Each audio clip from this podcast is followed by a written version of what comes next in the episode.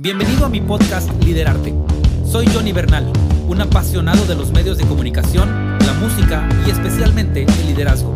Mediante conversaciones con amigos invitados, charlamos de la vida, lo que nos divierte y aquello que nos apasiona. Durante los siguientes minutos podrás descubrir tips, consejos y curiosidades que pueden ayudarte a ser un mejor líder. Gracias por estar aquí. Es tiempo de liderarte.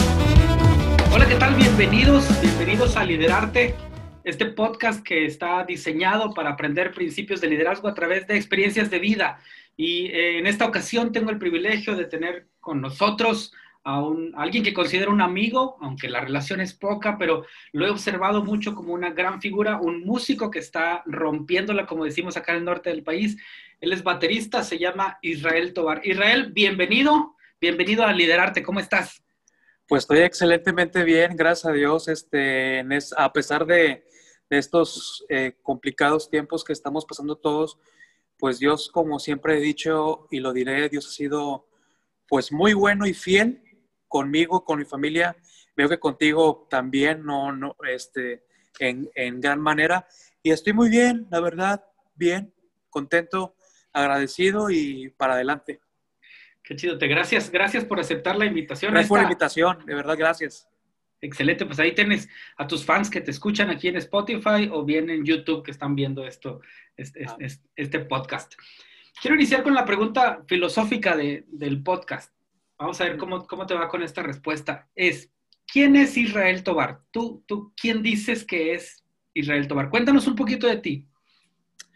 Eh, pues híjole, qué, qué, qué, buena pregunta porque la verdad, sí, eh, no sé por dónde empezar, pero ¿quién es Israel Tobar? Te lo puedo decir a primera, pues es una persona que trata de ser mejor en todo, obviamente como, como, hijo, de, como hijo de Dios, como, como hermano, como amigo, como persona en la sociedad, como músico y crecer siempre eh, no, no tratando de de estancarme en algo, sino siempre ir más allá. Soy una persona que, trae, que siempre busca eso, que se incomoda a sí mismo y que la verdad, siempre lo, he dicho, eh, mi enemigo número uno soy yo, porque tiendo mucho a, hacer mucha reintrospección y tiendo mucho a, a, decirme a, como, un, como un espejo, ¿no?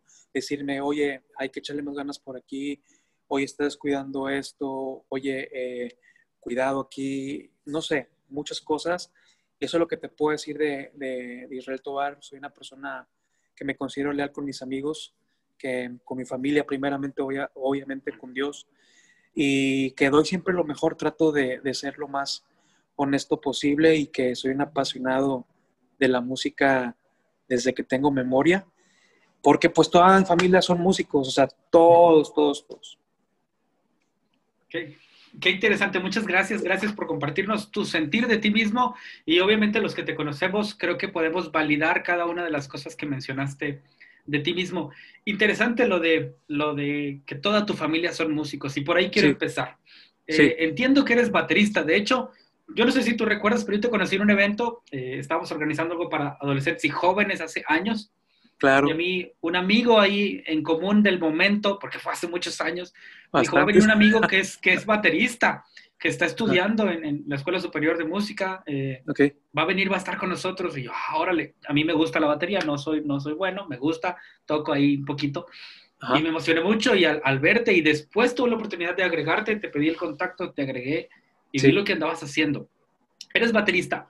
¿Por qué ser baterista? Eh, o no sé, no sé si es el concepto correcto baterista o percusionista o, cuéntanos un poquito de tu carrera musical, por favor, a nivel estudio, a nivel académico primero. Claro, eh, fíjate que es, algo muy, muy interesante saber que al baterista siempre se le ha considerado como en la parte de los músicos. Y de hecho hay miles de bromas que, que dicen, bueno, somos cinco músicos y un baterista, ¿no? Siempre, dice, siempre hay esa, esa broma, por así decirlo. Pero el baterista eh, se ha demostrado a través de los años, no, no quiero ahondar tanto, solamente darlo como un pequeño dato, dato cultural. Eh, el baterista a través de la historia se ha colocado como un, un elemento eh, solista, como lo ha sido el piano, como lo ha sido, pero ha sido a través de los años. Entonces, eh, soy, soy baterista, pero también soy percusionista. De hecho, yo estudié, eh, como bien comentabas, en la Superior de Música de Monterrey, pero yo ya traía estudios previos. yo empecé a tocar a los ocho años en la iglesia obviamente, como mencioné, hace un, obviamente mi, mi, familia, como ya lo mencioné, son músicos por ambas partes. Eh, y la, la, batería simplemente fue algo muy curioso porque era una Navidad y yo tengo un hermano que sigue de mí y a él le regalaron una batería y a mí me regalaron un piano, que todavía tengo, fíjate, la batería no existe, pero el, el, piano, el piano todavía lo tengo y es un piano chiquitito, o sea, ya te imaginarás de qué año. Entonces, yo me acuerdo que eh, nos, destapamos los regalos y teníamos, o sea, yo creo que tenía, que tenía como, como siete, seis años por ahí, o, u ocho, no recuerdo. Oye, pues ya lo destapé y, y me le quedo viendo y yo dije, ah, mira qué padre, pero volteo con mi hermano y veo la batería y luego le, le digo así como que cambiamos y cambiamos los, los, los instrumentos. Mi hermano es, es, es, pianista, yo siempre he dicho que es pianista, es muy bueno, pero él nunca se dedicó a la música. Esto lo voy a decir más adelante, pero es muy talentoso. Es una persona muy analítica, muy con sentido musical, toca muy bien el, el, el piano. tocamos muchos años juntos en, en la iglesia, eh, junto con mi papá. Entonces, es un pianista muy seguro y es muy confiable y a la hora de tocar eh, es muy, vuelvo a decirlo, es muy seguro. Eh, esta última, la última tocada que tuvo fue con Marcos Vidal y él se encargó de orquestar todas las canciones de Marcos Vidal. Eh, fue en Semilla de Mostaza.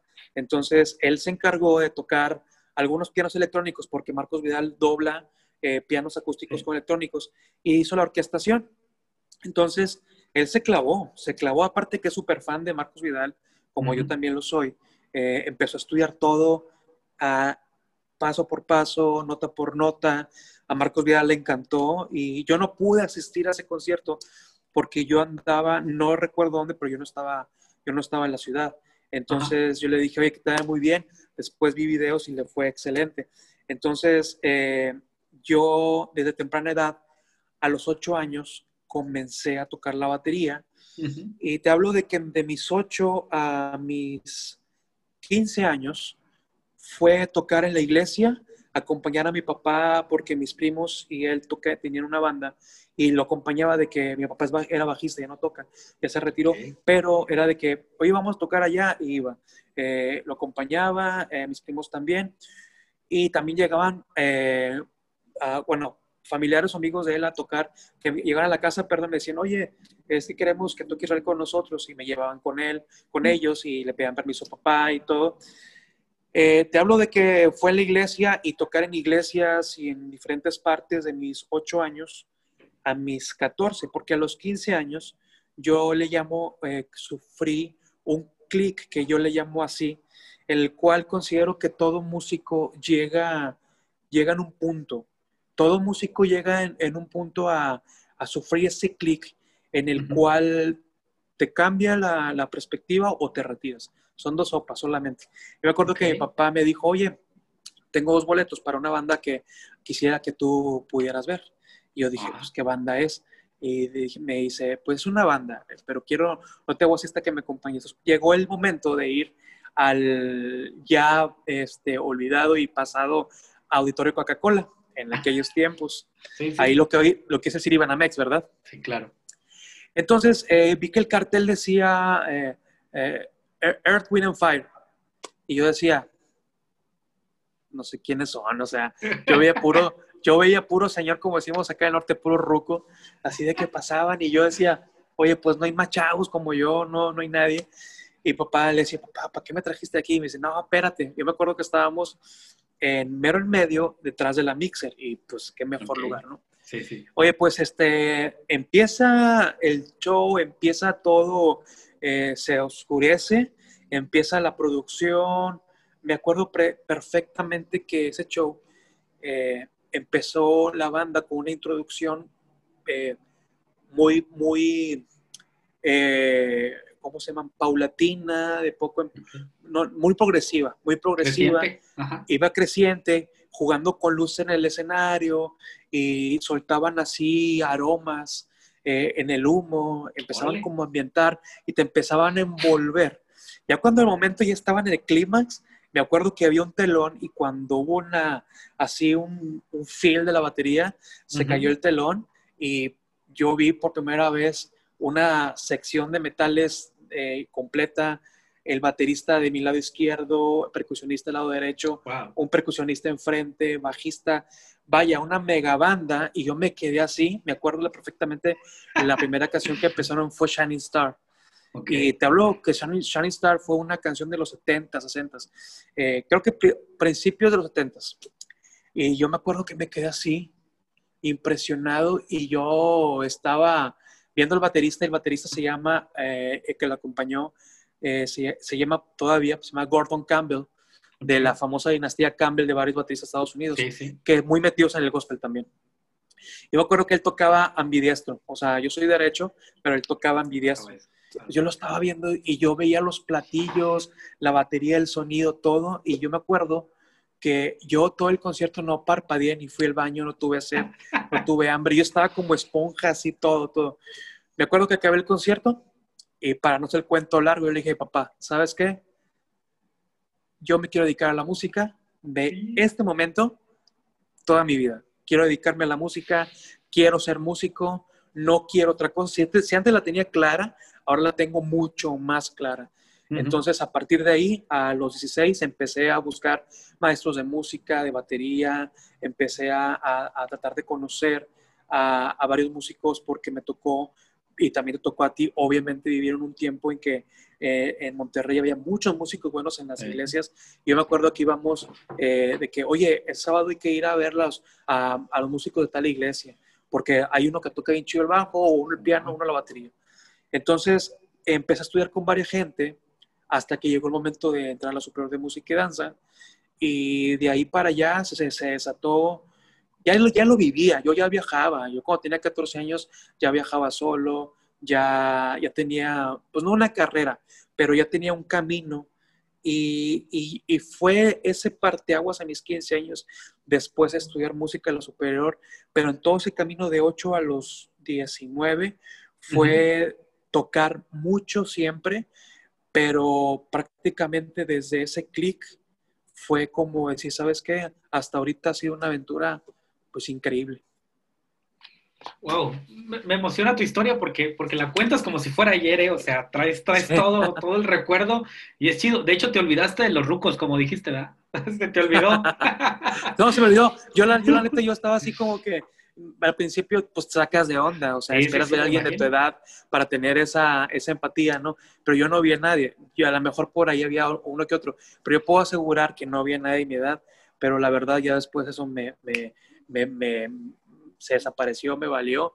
Yo me concentré en la música y, y, la verdad yo no sé qué pasó en mis alrededores, pero yo estaba así, así embobado. Anonadado, sí, sí. Exacto. Es, padre porque disfrutas, disfrutas la música. A mí me tocó disfrutar un concierto así, fue de Torre Fuerte, el de Son Años, fue en el Auditorio Coca-Cola. Me acuerdo no? que viví lo mismo que tú, me quedé parado y dije, ¿qué onda? ¿Qué onda con esto? Digo, diferente un poquito en la banda, el grupo, pero tengo la, la, misma emoción de, ah, me olvidé de todo mundo y, Exacto. y, a darle. Excelente, Isra. Uh, tengo una, una pregunta que más o menos ya contaste. Entonces, empezaste a, los ocho, empezaste a hacer ruido con sartenes, con la batería de tu hermano, que luego fue tuya, por el cambio. Creciste, llegaste a los 15 ya tocando en iglesias, en lugares, con amigos, con bandas. Uh, después entras a la escuela.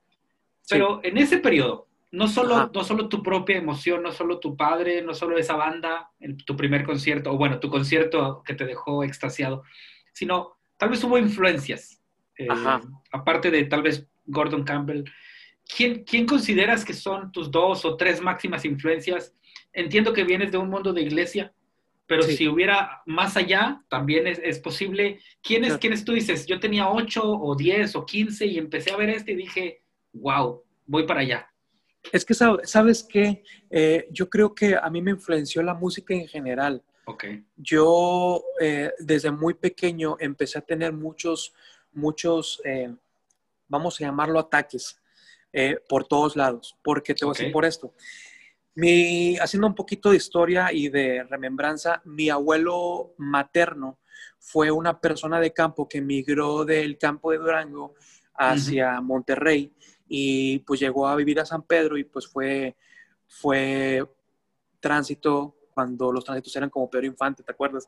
Así con su moto, así literal, literal, neta. Pero mi abuelo una, era una persona que escribía canciones y tocaba la guitarra.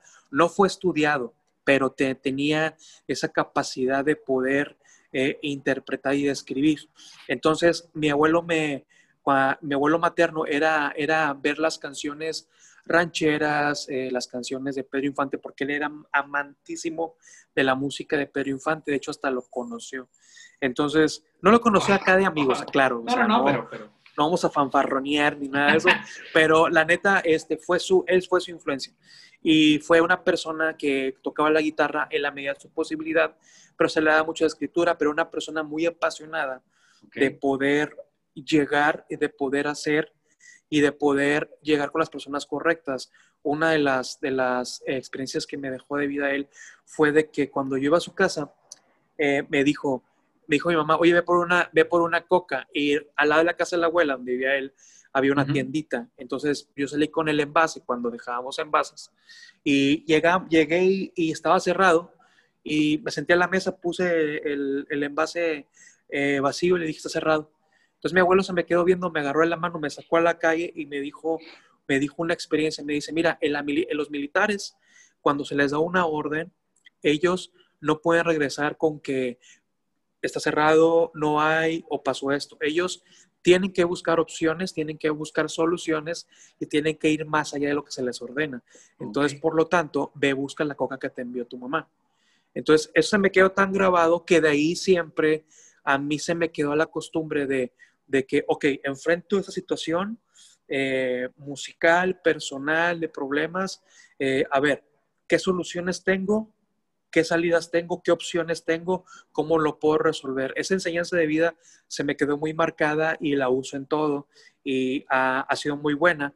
Entonces mi abuelo me enseñó por eso, me enseñó el gusto a la música, me enseñó la pasión. Mi abuelo paterno, el requintista de un trío, o sea, lo contrario, los boleros, los, los requintistas. Eh, me acuerdo que en las tardes me decía, vamos a, escuchar esta canción porque aquí toca el Güero Gil. El Güero Gil fue un requintista de, trío excelentísimo que fue el que metió las armonías de jazz y los, y los licks de jazz en la guitarra al, bolero. Obviamente el bolero, como viene de Cuba, está muy influenciado por lo jazzístico, pero él le dio una, una, una, una, vaya, una vuelta tremenda al, al, bolero. Entonces mi abuelo me enseñó la guitarra, fue muy militar conmigo, pero no te imaginas, o sea, ya no toco guitarra ahorita, de hecho, pero eh, cuando yo me acuerdo, yo to tocaba la guitarra acústica con cuerdas de acero. Entonces, los dedos se me hacían garras. sí, sí, no, este, o sea, horrible. Me acuerdo que llegaba a la escuela y me decía, a ver, a practicar esto. Y yo tocaba y practicaba y la armonía la llegué a odiar, la verdad, pero fue, muy militar. Creo que tú en alguna parte de tu vida fue así contigo en algo, pero para mí fue así. Entonces mi, mi, abuelo me enseñó eso, los tríos, las letras, la guitarra, apreciar la música.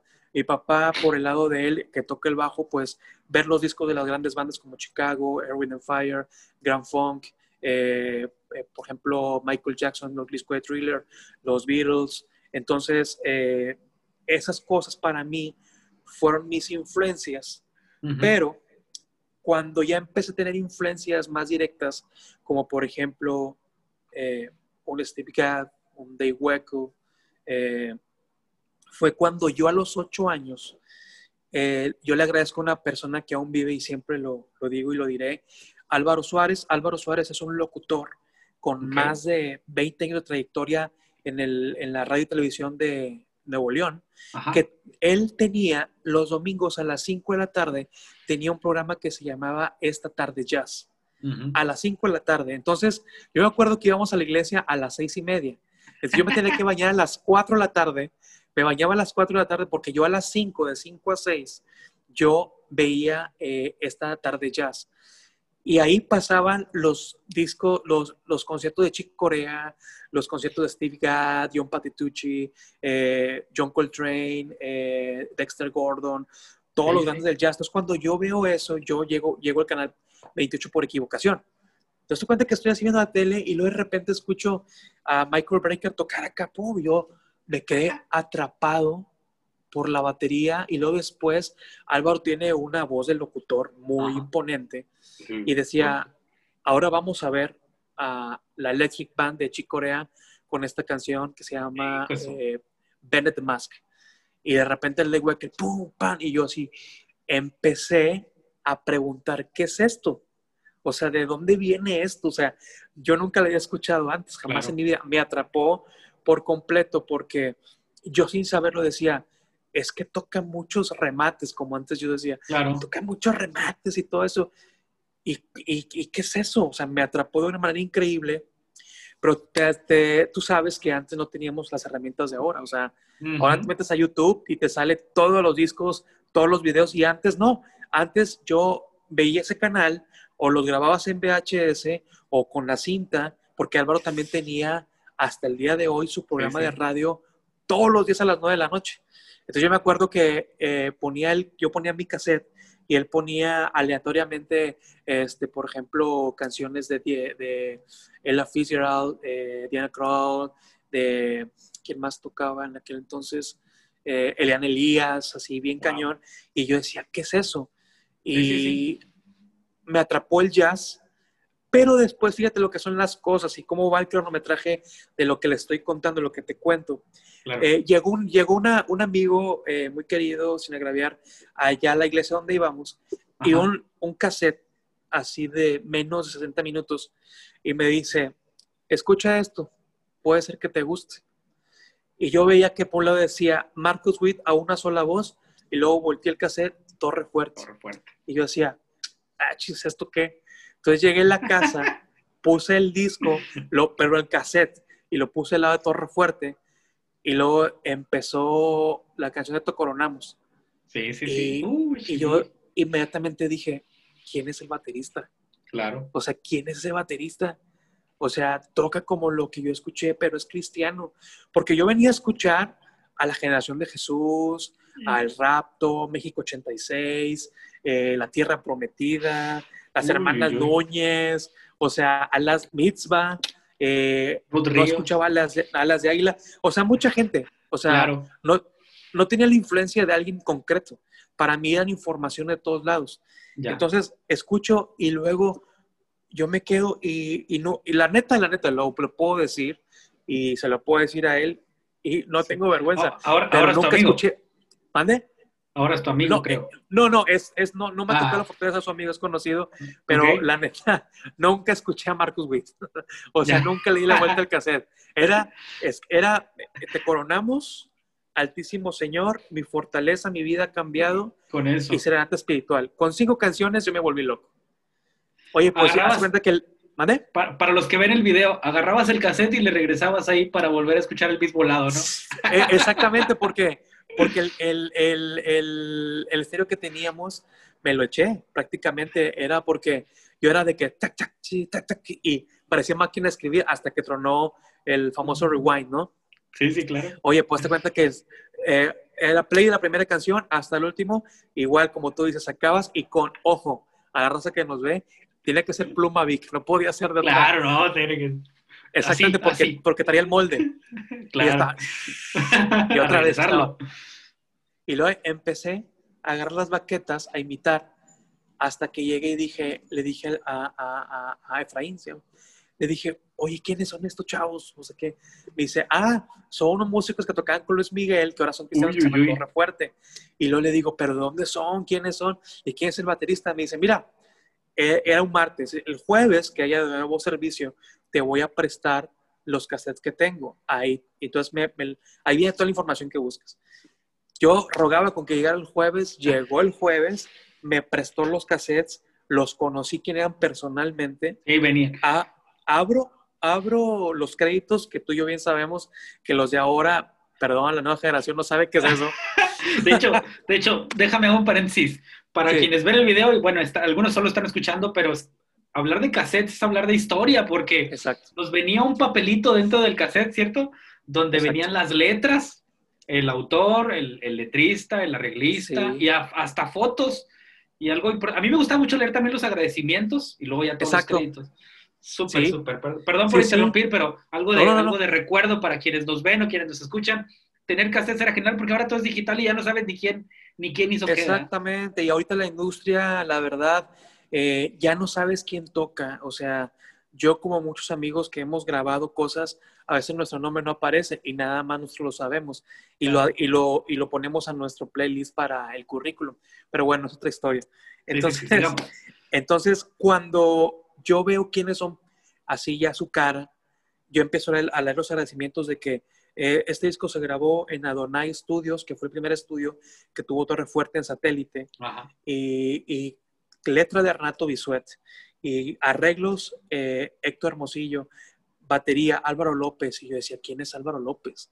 O sea, y empecé a verlo y había una revista, que te acuerdas también, que se llamaba IPI, Información Punto Inicial, que la raza tampoco ahorita no sacando- sabe qué es. Estás sacando unos recuerdos de no sé dónde, Israel. Estás... Oye, pero esa, esa revista salía mensualmente y ahí te decía todo. O sea, era una revista mexicana, que es la edición, todo se hacía en, en- en Ciudad de México, en, en el DF, pero con alcance internacional porque eh, alcanzabas a, a- a escuchar, por ejemplo, eh, DC Talk e hizo este nuevo disco, New Boys, Sí. Delirious, eh, más bandas, Ron Kenoli, eh, Don Moen, todo ese rollo, y te empezabas a involucrar.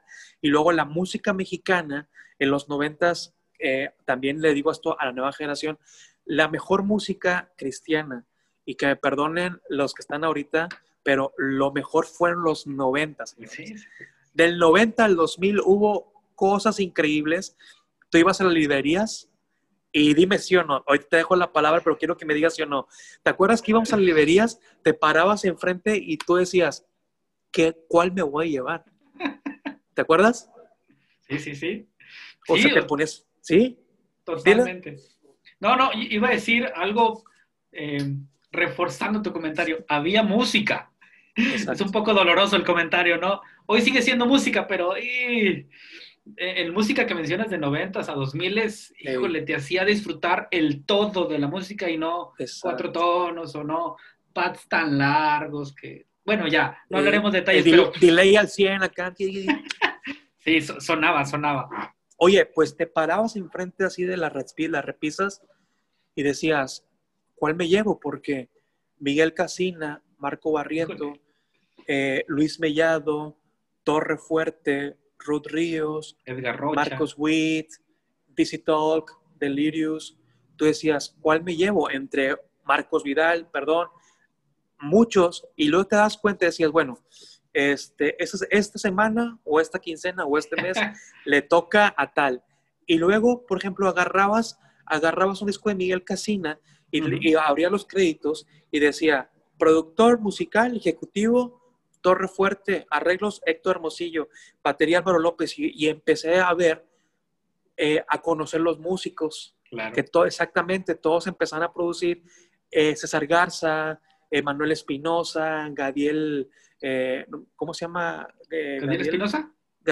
Ese apellido Espinosa no me acuerdo, Sí, también, Gadiel Espinosa. Empecé a ver todo un compendio y todas Ajá. unas colaboraciones de músicos y Juan Salinas produjo muchas canciones para Marcos Witt. Mucho. Ronnie Hoffman que empezó, mezcló lo, lo de Torre Fuerte, mi fortaleza, pero también mezcló varias cosas de Marcos Witt, de canción. Bueno, te peleabas por saber qué onda. Entonces, cuando yo veo quién es Álvaro López, yo en la medida de lo posible y la información que tenía, empiezo a, a ver quién es él y me empecé a dar cuenta que pues era un baterista Luis Miguel.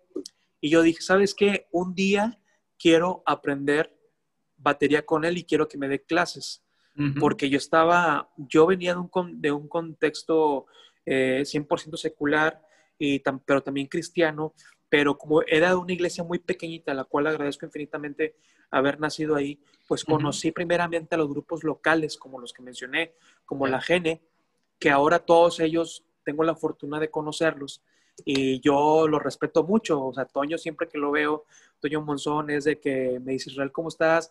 Y yo, le, a pesar de que le hablo de tú, siempre hay un respeto pues por quién fue y quién es, ¿no? Raúl Durón. Exactamente, Raúl Durón que tocó con, con, con él la batería, este, increíble que fue, que fue también para mí este, una influencia porque tocaba lo que él tocaba en los discos, yo lo tocaba en las iglesias. Eh, también, por ejemplo, alguien, alguien con el que me quedé con, con, con la espina, con el deseo, con el gusto de poder trabajar fue con Samuel Jiménez, el que cantaba con la Gene, que para mí ha sido eh, una de las mejores voces que ha dado la música cristiana, porque realmente a pesar de no venir de un contexto 100% o meramente académico, tenía el talento nato y tan potente, una voz tan potente, tan genuina, tan interpretativa, tan única, que la verdad yo conectaba. La verdad, yo creo que pudo haber dado más, pero Dios, Dios lo llamó su presencia y creo que me quedé con ganas de trabajar con él. Entonces, eh, pasó el tiempo, pasó el tiempo y mi influencia se, obviamente se hizo en mí una pizarra muy fuerte.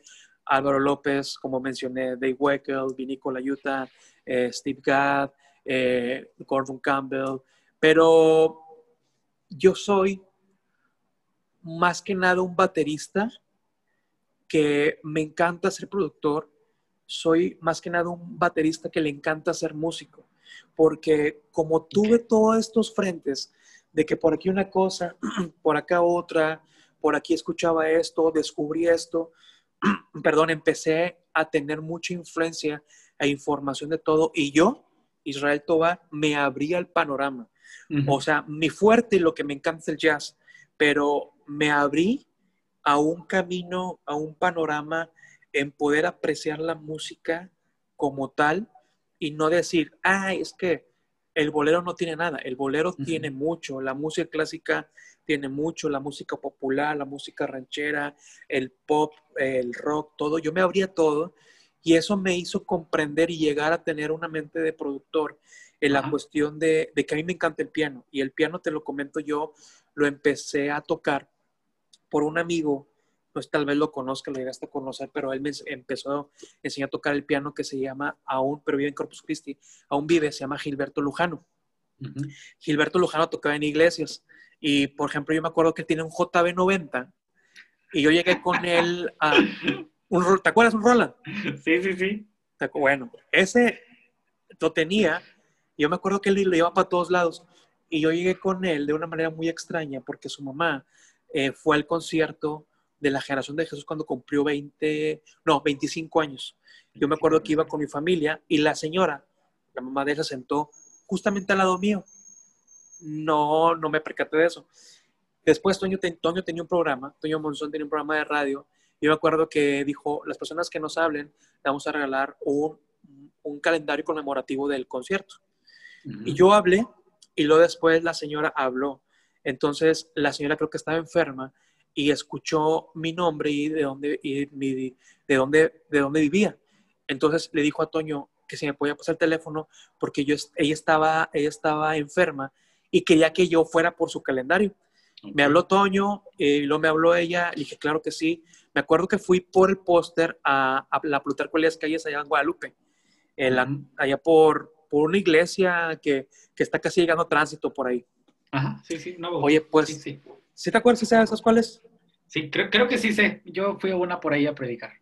Bueno, entonces, oye, pues cuenta que fui por ahí, Toño me vio y lo agarré el, el póster y ya después de una plática me, me, fui a la casa, agarré el metro, andaba a pie y llegué a la casa de la señora y para mi sorpresa vivía tres cuadras donde yo vivía y yo decía, qué loco, pero bueno, hoy llego, entonces cuando llego toco y yo escucho que están tocando el piano y están tocando cuán hermoso eres, Señor, nadie como tú. Pero la intro, es, ¿te acuerdas de que decía, tra, ta, ta, ta, papi, papá, para, para, para, para, papá. Así. Sí, sí, sí. Oye, yo, yo decía, ¿quién toca el piano? Decía, ah, mi hijo, ven, te lo presento. Entonces entro y estaba Gil tocando con dos bocinas de estéreo grandototas y con su piano JB90. Y yo me quedé así, le digo, ¿lo puedes tocar otra vez? Y lo, lo empiezo a tocar. Y luego me, le, le, digo, ¿me puedes enseñar a tocar el piano? Y me dice, sí, mira, es fácil. Y de ahí dijo, te voy a prestar un piano Casio que no estoy usando.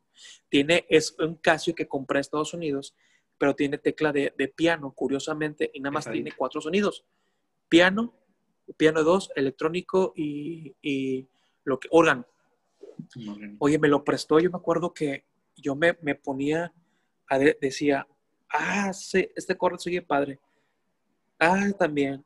Y empecé a preguntarle, me decía, este es do, este sí. Entonces empecé a caminar a la par de la batería con el piano y me empezó a gustar mucho la armonía.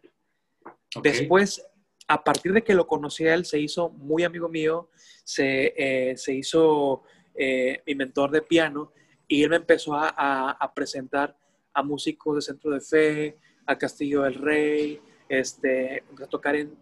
Toqué en bodas y en 15 años, creo que de todos que, que, a lo mejor hasta toqué en tu boda y te diste. Oye, pero cañón, y conocí a mucha raza, conocí a mucha gente la verdad fue una época increíble porque yo, yo les digo, me, me, me dicen los, los, eh, alumnos o amigos o, alumnos que se han hecho amigos, me dicen, es que, ¿cuánto me, cuánto, es un consejo, es un tip, me dicen, ¿cuánto me, me aconsejas tú cobrar en una boda, un 15 años, una iglesia? Okay. Y le digo, ok, a ver, vamos a empezar por, obviamente por el principio. ¿Cuánto tiempo, ¿cuánto tiempo tienes tocando en esto? Dice, no, pues que es la segunda tocada que me, que me, hablan para tocar en una boda, supongamos. Y le digo, ¿y cuánto piensas tú que cuesta tus servicios? No, pues yo pienso cobrar unos tres mil pesos. Le digo, ah, ok. ¿Y dónde tocas? No, pues en la iglesia. Ah, ok. Mira, no te voy a hablar ni te voy a decir, ¿tienes el nivel o no tienes o tienes la experiencia? No. Ahorita mi consejo, porque yo ya pasé por ahí, mi consejo número uno es, toca lo más que puedas con todo el mundo. Toca lo más que puedas. Ve a una campaña, ve a una boda, ve a un 15 años, ve a una iglesia tocar, ve a, donde haya conciertos, ve, conoce a gente, pero toca con el mayor número de personas que puedas, porque ahorita lo que te hace falta es experiencia, ¿sí? Desgraciadamente hay músicos que piensan, y esto lo voy a decir con todas sus letras, sin herir sus actividades, espero. Pero yo lo que quiero hacerles ver es que una boda no es un concierto para el músico. Una boda no es para que tú saques todo lo que traes o sabes que yo soy este amante de Rescue Band. Y ahora sí, en esta boda voy a sacar todo. no, para empezar no es ni tu fiesta, no es ni tu, no es ni tu momento, Tú no eres el foco de atención, el foco de atención son los novios. Entonces, por lo tanto, tú tienes que tocar lo que ellos te pidan o amenizar, es ambientar y que la gente pueda platicar. Desgraciadamente, los músicos, eh, más los de iglesia, piensan que es una plataforma para conciertos, porque ni la, ni la boda es para, para lucirte, ni allá es tampoco para eso.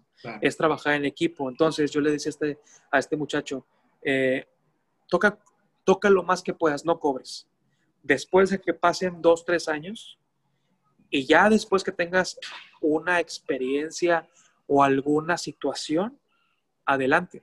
Pero ahorita por lo pronto no. Entonces, eh, Gil me empezó a llevar ahí a iglesias. Llegó un punto en que eh, yo ya entro a lo superior de música y empiezo a estudiar con mi maestro, eh, que a quien quiero y aprecio mucho, Noel Sabón Fabier, que para mí fue una ayuda más que nada, fíjate que más que ser un mentor, un tutor en la escuela, fue una ayuda en cuanto a lo personal, porque pasábamos en mi casa una situación muy difícil en cuestión económica y en la cuestión se reflejaba pues que la comida, el vestir, etcétera, pero Dios siempre fue bueno y fiel. Y, pero él siempre fue él, ese canal que me decía, me acuerdo que tenía clase con él y acabamos la clase y me dice, ok, tu tarea va a ser esta y esto. Y me dice, oye, ¿qué va a hacer el sábado? Y le digo, pues nada. Le dije, no tengo, esta vez no tengo nada. Me dice, ok, eh, ¿tiene ropa blanca? Sí. Bueno, voy a pasar por ti, llega aquí a la escuela, eh, tráete un par de baquetas y te vas a ir conmigo. Y nada más pide permiso, y tú papás que vas a andar conmigo. Y yo, ah, ok. Y él, él, él era cuando las batucadas en Monterrey estaban súper mega fuertes en los eventos sociales o en, o en, por ejemplo, en el barrio antiguo cuando estaba en su apogeo. Entonces me acuerdo que iba por mí a las seis y no me soltaba hasta la medianoche. Entonces era de que una batucada aquí, una batucada allá, aquí y allá, pum, pum, pum, pum. Oye, pues de repente a la hora de la pagada eh, me daba dos mil pesos. Y para mí era de que, dos mil pesos para mí. Y yo, me, y yo decía, híjole. Pero el punto fuerte no fue la paga de los dos mil. Fue de que yo me di cuenta por comentarios que mis amigos les pagaban mil pesos. Y yo me di cuenta que me pagaba más por la situación que estábamos pasando en casa. Y me decía, no dejes de estudiar, ten, eh, ten para el camión. Y él se portó más que un maestro, por eso le tengo mucho cariño. Y ese fue, yo no, no sinceramente yo no alcancé a, completar la, la, carrera de la superior porque son ocho años, pero estuve cuatro, que fue medio superior, pero me dediqué para hacer un resumen de mis ocho años a mis 23, casi 24, fue un sinfín de viajes, andanzas, iglesias, conciertos. Fue intensivo. Fue intensivo. Exactamente, porque lo 24 a la fecha se puso, 24 en delante de la fecha fue cuando se puso más interesante. Qué interesante. Eh, me, encanta y el comentario que voy a hacer no es, no es negativo. Solo te pregunté por la influencia, pero, mencionaste un mundo, no solo de personas, sino de, de situaciones que han influido en, en, en tu persona y entonces me hace verte no solo como, como el que trae las baquetas, sino como, como alguien con un ojo más amplio.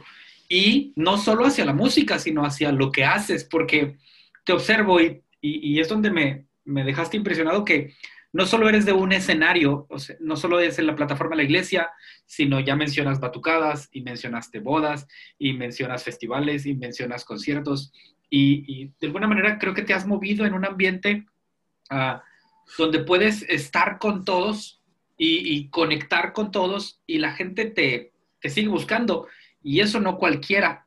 Ah, pensaba, estoy escribiendo mientras pones porque pensaba, eh, mientras están, veías las letras de las canciones, decías que veías a los músicos compartirse y yo pensaba, mientras hablabas y, y, al conocerte, es por qué Álvaro o Héctor como arreglista o el que mencionemos, César Garza, ¿Por qué era mencionado en todos lados?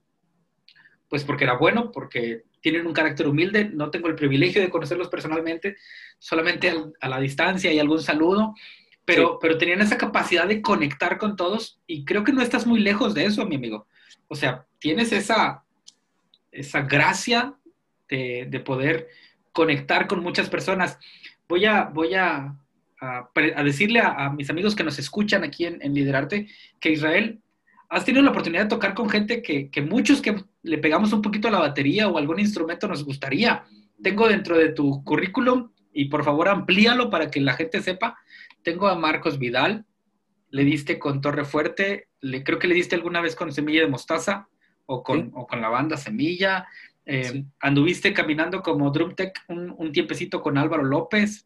Sí. Este, o sea, has, has, estado en diversos escenarios con diversas personas que algunos que nos gusta la música, y en este momento hablo del ambiente cristiano, nos encantaría, pero luego te volteo a ver y te veo tocando en un teatro de la ciudad, te veo tocando en un museo marco, te veo tocando en, un, en una plaza pública, en un concierto. Ah, ¿Cómo es este mundo, Isra? Cuéntanos, ¿cómo llegas a conectar con tantas personas? Sí, fíjate que fue algo, fue algo que simplemente puedo decir que fue la, dio, la diosidencia, ¿no? que el responsable fue Dios indiscutiblemente porque, porque yo, yo le decía, yo, yo le decía a Dios eh, muy claro en mis palabras, yo soy muy respetuoso en las cuestiones cuando alguien dice, es que Dios, Dios, cuando tú le entregas tus sueños a Dios, si es para glorificarlo, si es para un propósito, si es por alguna situación, Dios te lo va a dar pero si es para tu carne, no. Yo a veces tiendo mucho a, pensar en contra, más no rebelde. Ojo, Ok. es muy diferente. No, no soy rebelde, pero yo digo, a ver, si, si, si Jesucristo nos enseñó que Dios, siendo nuestro Padre, nos da buenas dádivas, tú eres, un, tú eres padre de familia, ¿verdad? Sí, sí, sí. Sí, yo, yo aún no me toca esa fortuna, pero, pero mi papá, yo tengo, todavía gracias a Dios tengo mi papá, pero yo sé que un padre no le puede dar, si su hijo le pide pan, le va a dar una piedra, como dice bien la palabra, ¿no? Eh, bien, a, también tú puedes recordar también cuando éramos más pequeños, que por más maldad que hiciéramos nosotros o nos portáramos mal, el plato de comida nunca se nos negó en la casa, sino que primero era, ven, siéntate, cena y después platicamos. Entonces, yo siento así, yo siempre le dije al Señor, Señor, yo, yo sé que, yo sé que mi sueño, mi vida y todo lo que soy va a ser la música, pero yo quiero entregarte mis sueños y que me, me lleves a tocar donde siempre he soñado, que a tocar en escenarios, a poder conocer lugares y me permitas, así se lo dije, tal cual. Le dije, yo quiero tomar clases con Álvaro López y aunque sea limpiar los platos, quiero aprender de él. Eh, quiero conocer a, a Torre Fuerte, quiero conocer a tal, quiero ir a estos lugares. Y yo simplemente perseguí ese sueño. Se lo dejé a Dios, así se lo dejé. Le dije, ahí está, haz lo que tengas que hacer, pero yo eso es lo que busco. Y, y créeme que, que cuando uno está chamaco, que no es que ya esté grande, pero tampoco me la quiero dar de, no me la quiero dar de mucha sabiduría, pero hay algo, hay algo que, que hemos entendido mal y eso, esto va también para la, para la nueva generación.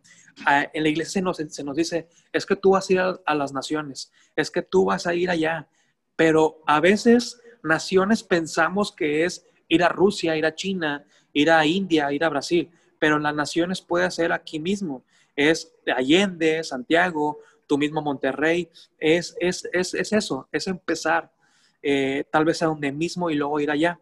En mi caso fue así, yo le dije, Señor, te entrego todo esto. Eh, yo, al cabo de un tiempo, con toda la gente que acabas de mencionar, Marcos Vidal, Torre Fuerte, Rescue Band, eh, Jesús Adrián, eh, los empecé a conocer y pude tocar con ellos. Para mí, eh, con Semilla también, para mí fue algo muy, muy cañón una vez que estábamos en el estudio de Alfonso Herrera, aquí en Monterrey, en, en novena estudio. Yo me acuerdo que estábamos, estábamos ahí platicando y luego después llegó César Garza.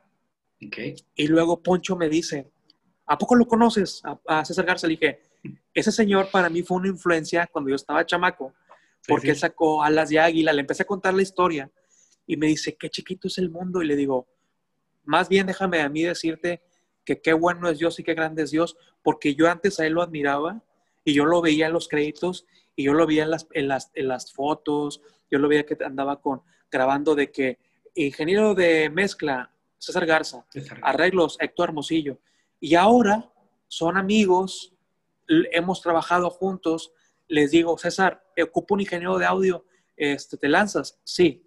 Eh, fue una cosa que yo de un tiempo en agarrar el cassette y ver toda esa gente, Atraerlos en tu número celular. exactamente, y poderles hablar, decir, ¿sabes qué? Voy a, voy a andar por tu casa. Ah, pues quédate a dormir aquí. Y, y para mí fue algo muy, muy impactante.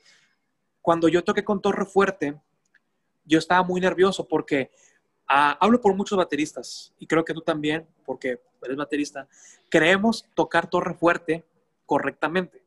Pero cuando llegas a tocar con Torre Fuerte, que está Héctor y está Heriberto, ahí las mentiras se van. Porque yo me, yo me acuerdo que estábamos tocando y luego me decían, no, pues vamos a tocar, mírenlo, mírenlo allí. No hay secuencias, no hay charts, no hay nada, todo es acá. Wow. Y pues ten- escuchando toda la vida de Torre Fuerte y tú, me la sé de memoria.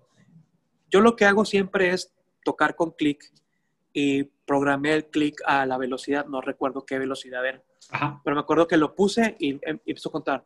One, two, three, pum, pam, ti, tum. Cuando empieza el ritmo, yo empiezo a hacer taca, tum, tum, tu, pac, tum, tu, ca, tum. Claro. Héctor lo que suena, me- lo que suena.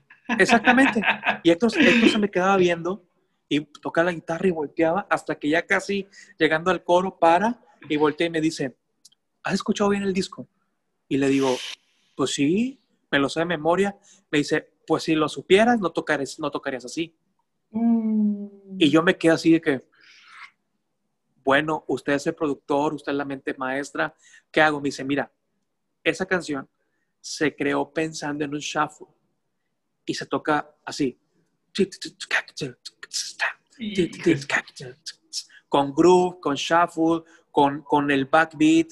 Y ahí fue cuando dije, viví engañado toda mi vida.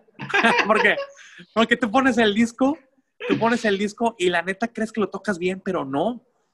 Y yo dije, no puedo decir nada porque él es el productor y aparte yo estoy aprendiendo de ellos. Fue Claro. una cátedra, una cátedra tocar con ellos, eh, el gusto musical, todo eso, y fue una enseñanza. Después cuando toqué con Marcos Vidal, para mí fue, no puedo decir que fue, no puedo decir que fue lo máximo, porque siempre va a haber algo más que Todavía buscas falta, todavía falta. pero tocar con Marcos Vidal para mí fue, fue, fue El clímax por ahora. tu examen, bueno, mi examen, Ok. mi examen, como cuando te sientas en el pupitre y te ponen un examen de, de teoría musical y de análisis de partitura. Wow. Tocar con Marcos Vidal es no pensar como baterista, es pensar como músico. Porque si te das cuenta, Mar- toda la música de Marcos Vidal gira en torno a la voz. No hay protagonismos de nada. La- la- el solo es, va tan acorde a la armonía, la batería eh, va tan básica, pero va amalgamada con, con el bajo, con todo. Entonces, un contorno. Entonces, yo me acuerdo que yo me puse más nervioso con Torre Fuerte, por lo que son, pero me, con Marcos Vidal fue como un fluir, porque Marcos Vidal es una persona llena de Dios, así, Ok. increíblemente llena de Dios. Entonces yo cuando acabé en el ensayo, que fueron dos, no, fueron cuatro, yo le dije, pastor, hay algo que quede que cambie, este, algo que le moleste, la afinación, el sonido, me dice, así como lo tocaste, está perfecto. Le digo, no, o sea, tiene que haber algo. Me dice, no, no, no, está muy bien, está bien, así, así tócalo. Entonces, para mí, esa mini gira que tuvimos fue una gran experiencia.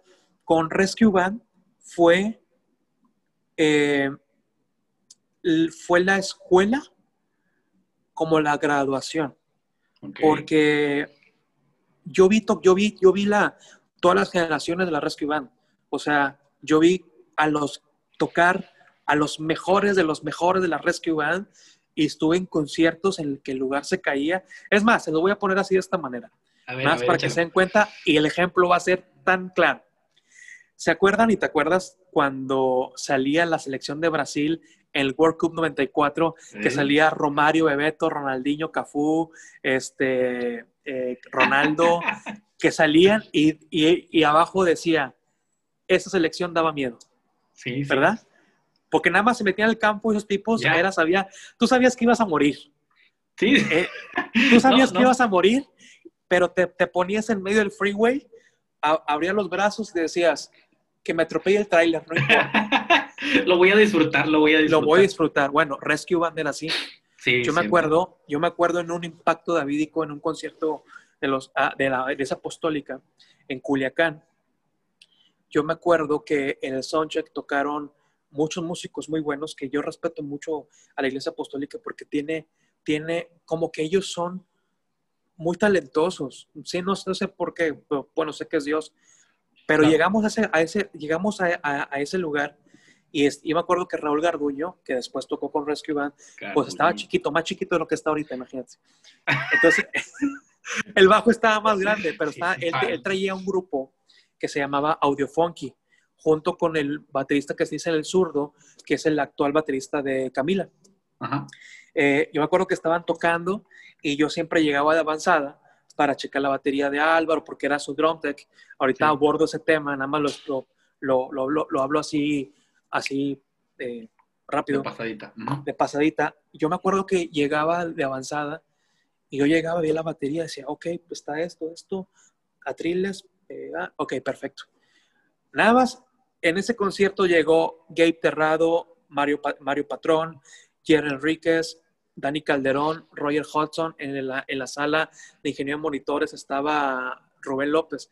Me acuerdo que así iban, y Álvaro, obviamente, iban entrando. O ya se les puede aplaudir. No, no, no.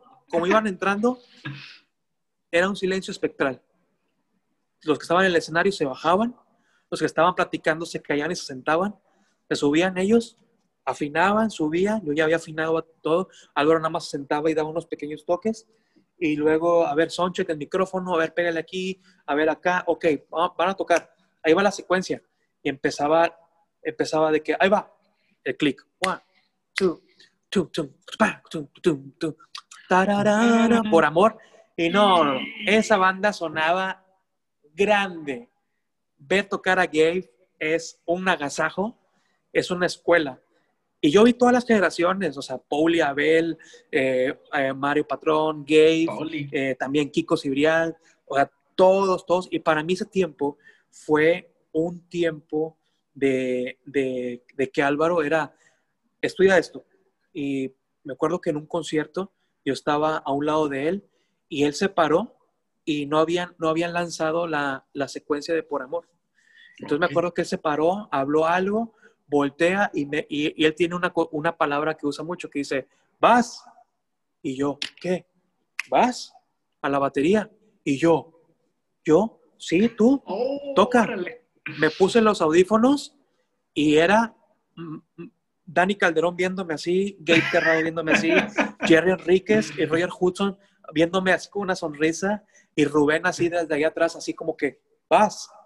Y yo así de que, y me acuerdo que Álvaro se me puso aquí el oído y me dijo, cero errores, ¿eh? Cero errores. Uy, uy, uy. ¿Cómo se maneja esa tensión? No, es que Álvaro es una persona que, que, sí te pone nervioso. O sea, la, verdad. Eh, pero bueno, pero más su papá, que en paz descanse el Señor. Pero bueno, eso es otro tema.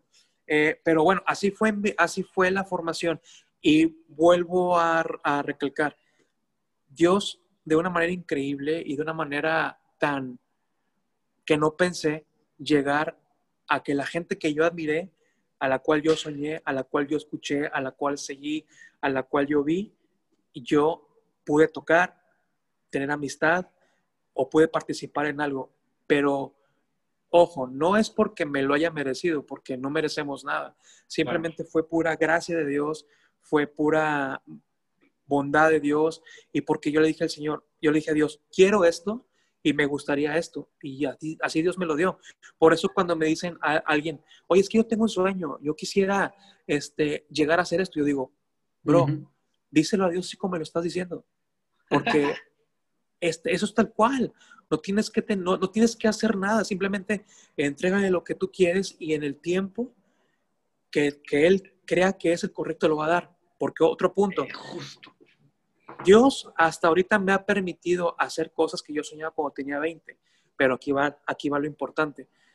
Si Dios me hubiera dado algunas cosas cuando, tenía, cuando yo tenía 20 o me hubiera permitido hacer cosas que he hecho ahora cuando tenía 20, seguramente me hubiera perdido seguramente hubiera agarrado otro camino o seguramente me hubiera agarrado un, a, me hubiera desviado para acabar. Me hubiera distraído. Me hubiera distraído. Entonces era necesario que yo pasara una serie de situaciones, que yo brincara con maestros, con personas importantes de vida, con personas que me enseñaran, que mis padres me enseñaran más, que mis abuelos me forjaran más, conocer a esta gente, ir de una manera gradual, ¿sí? Ojo, vuelvo a recalcar, no que lo haya logrado todo, pero prosigo como San Pablo decía, prosigo al blanco, pero fue una cosa que ahora entiendo y ahora puedo voltear y yo, y yo puedo decir ahora, pues Dios tenía razón, tenía que ser así, porque ni, lo que tú haces no es lo mismo que yo hago.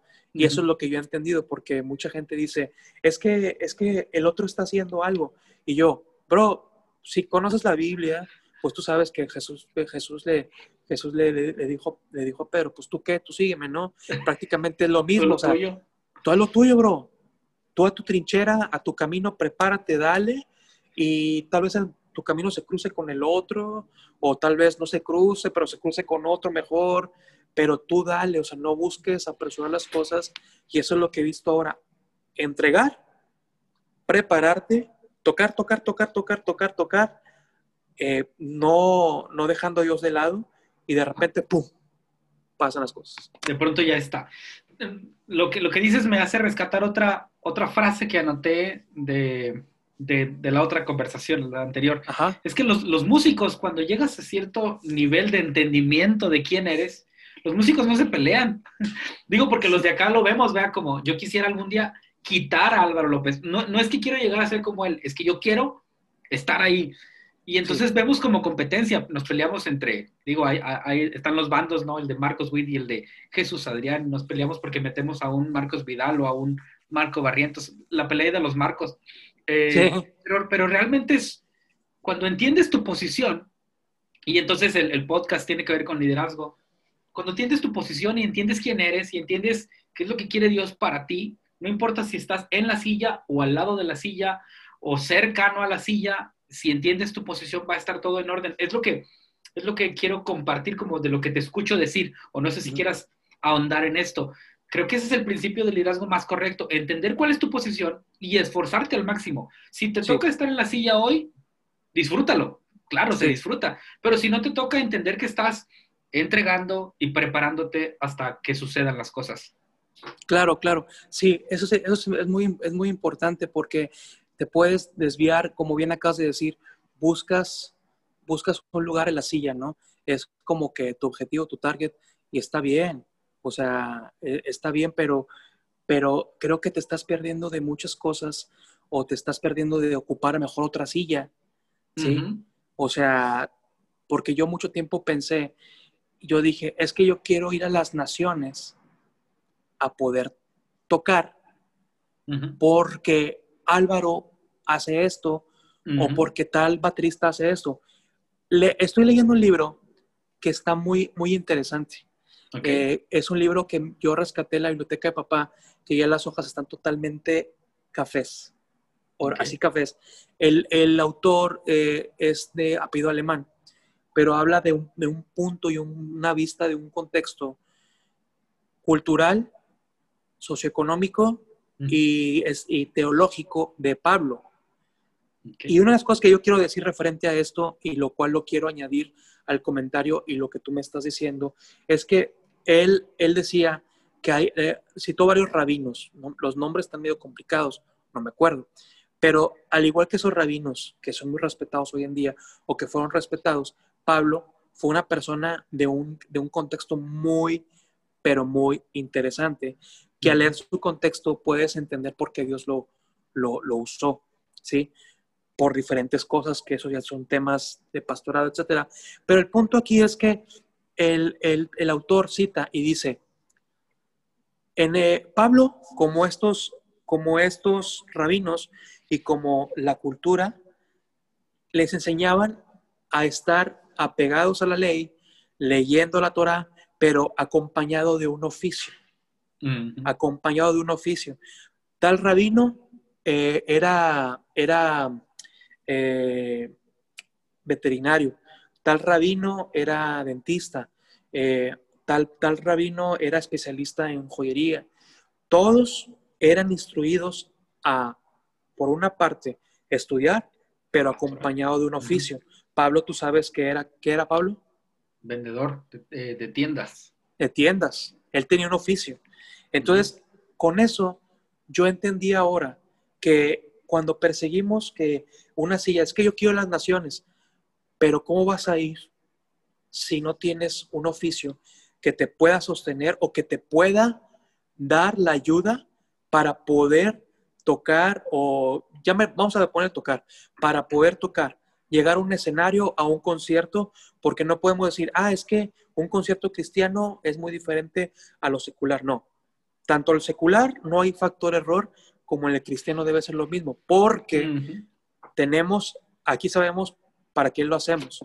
En lo secular manejamos emociones, manejamos fines, manejamos entretenimiento, manejamos ganancias. En las cuestiones cristianas vamos un poquito más allá, somos servidores, pero eh, no debe haber errores ni aquí ni acá. Entonces, ¿cómo pretendes ocupar esa silla cuando no tienes una preparación y no tienes un oficio? Es muy, muy, este, muy ilógico. Yo, de primera mano, no sabes cuánto gorro me puso mi mamá. Mijito, estudia una carrera, que porque si te va mal, puede que, se, puede que te ayude, y ándale, dame el gusto. Y yo, ah, ok, bueno, le di el gusto, estudié electrónica, y yo decía, porque yo hasta cuenta que vi las carreras y dije, no, pues electrónica como que está chido porque pues es como una tele la puedo arreglar. Y, y yo y decía, mecánica no, porque me sucen las manos. cosas así.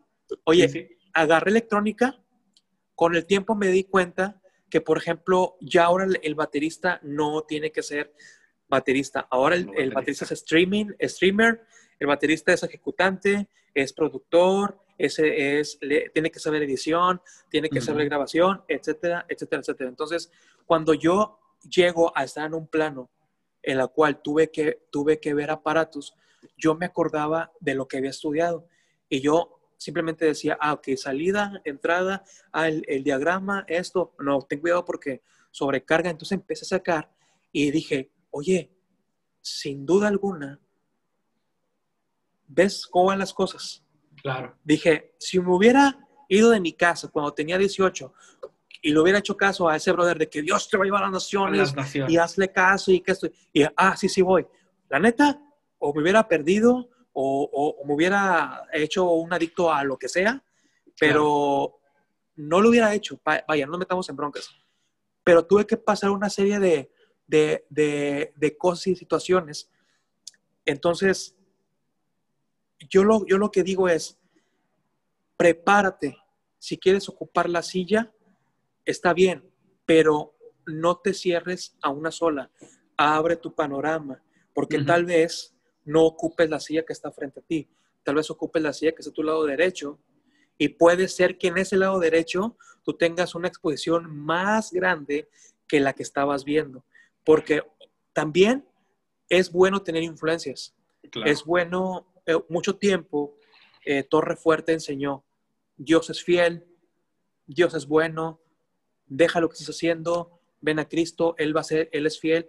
Y mucha gente, lo digo así, se equivocó. ¿Por qué? Porque no nos dábamos cuenta que el llamado es personal. Sí, es solamente de ellos. Sí. Yo iba a, iba a conectar lo que dices y, quiero dejarte seguir hablando, pero iba a conectar lo que mencioné de la silla y lo que tú dices es porque luego queremos la silla de él y ese es el riesgo. O sea, yo quiero quitar a Álvaro López, que eh, fue el ejemplo de ahorita, no. Yo quiero quitar, tomar esa silla y esa no es la mía. Tal vez la mía es diferente, puede ser más grande o más pequeña, pero necesito entender cuál es mi llamado, mi posición, mi lugar en la ecuación. Exactamente, y no, y, no tenemos claro, no tenemos claro porque estamos, estamos de que yo quiero eso, yo quiero eso. Y sin embargo, acá Dios está así como que eh, es acá, es acá. O sea, vete a lo tuyo. Vete a lo tuyo, o sea, eh, vas bien. Y hay que entender que el llamado es personal, que, la, que, que, que cada quien tiene algo, algo, algo único y algo diferente. Eh, si tú, si nosotros hacemos eso, vamos a, comprender más las cosas. Yo creo que un líder, yo creo que un, un líder, una persona que aspira a eso, es, tiene un sentido de ver amplio. ¿sí? Un líder ve, como te lo dije hace rato, ok, tengo esas opciones, tengo este camino, yo tengo este potencial, conozco lo que tengo que hacer, tengo una gente, yo les puedo ayudar en esto y, ok, vamos a caminar por aquí. Debes de, debes de abrir tu panorama, o sea, debes de abrir eso y también no dejando fuera de la ecuación a Dios, porque también a veces Dios te dice, ok, tú crees que es por aquí, pero es por acá. Pero sin embargo, Dios es bien, bien, yo digo que es bien curioso, porque en ese caminar, todo lo que vas caminando te va enseñando a, que todo lo que aprendiste lo vas a poner indudablemente en obra a donde vas. Lo vas a poner en práctica. Entonces, eh, a mí con la, con la música me ha pasado eso. Me ha pasado eso de que con todo lo que les he platicado, con lo que te he platicado, no llegaron las influencias directamente. No es como que un día me dieron unas baquetas y me pusieron en una clínica de tal y me puse a copiarlo. No. Yo soy, yo creo que fue, fue afortunado en escuchar tanta música y lo sigo haciendo, que eso me ha enriquecido a que, como tú bien lo decías, yo disfruto tocar en un showcase pequeño. Eh, en mis redes en mi canal de YouTube, que lo buscan con mi nombre, pueden encontrar todo lo que hago de trabajo y me pueden ver tocar desde un restaurante a tocar en una mini sala de ensayos, a tocar en un gran escenario, a tocar en un festival, lo que sea. ¿Por qué? Porque cada, cada lugar, como tiene su área de oportunidad, tiene su área de prueba. ¿Sí? Cuando tú estás tocando en un lugar grande, no puede haber un factor error y tienes que los errores que se suscitan como que se rompió un parche, que se rompió una baqueta, tienes que solucionarlos así, en un segundo, ¿sí? Tienes que buscar soluciones. Si no tienes un drum tech, este, pues tú mismo te, se te cayó el tom, pues con una mano lo agarras y con otra tocas. si, si tocas en un showcase, este, tienes que saber qué baquetas voy a usar, qué platillos voy a usar. ¿Por qué? Porque tienes que pensar en la gente. La gente espera ir a escuchar un disco que compraron y escuchan, esperan escuchar la mayor fidelidad. Entonces, si me invitan a tocar un showcase, que voy a tocar eh, algo de pop acústico, yo tengo que llegar a lo que toca la grabación.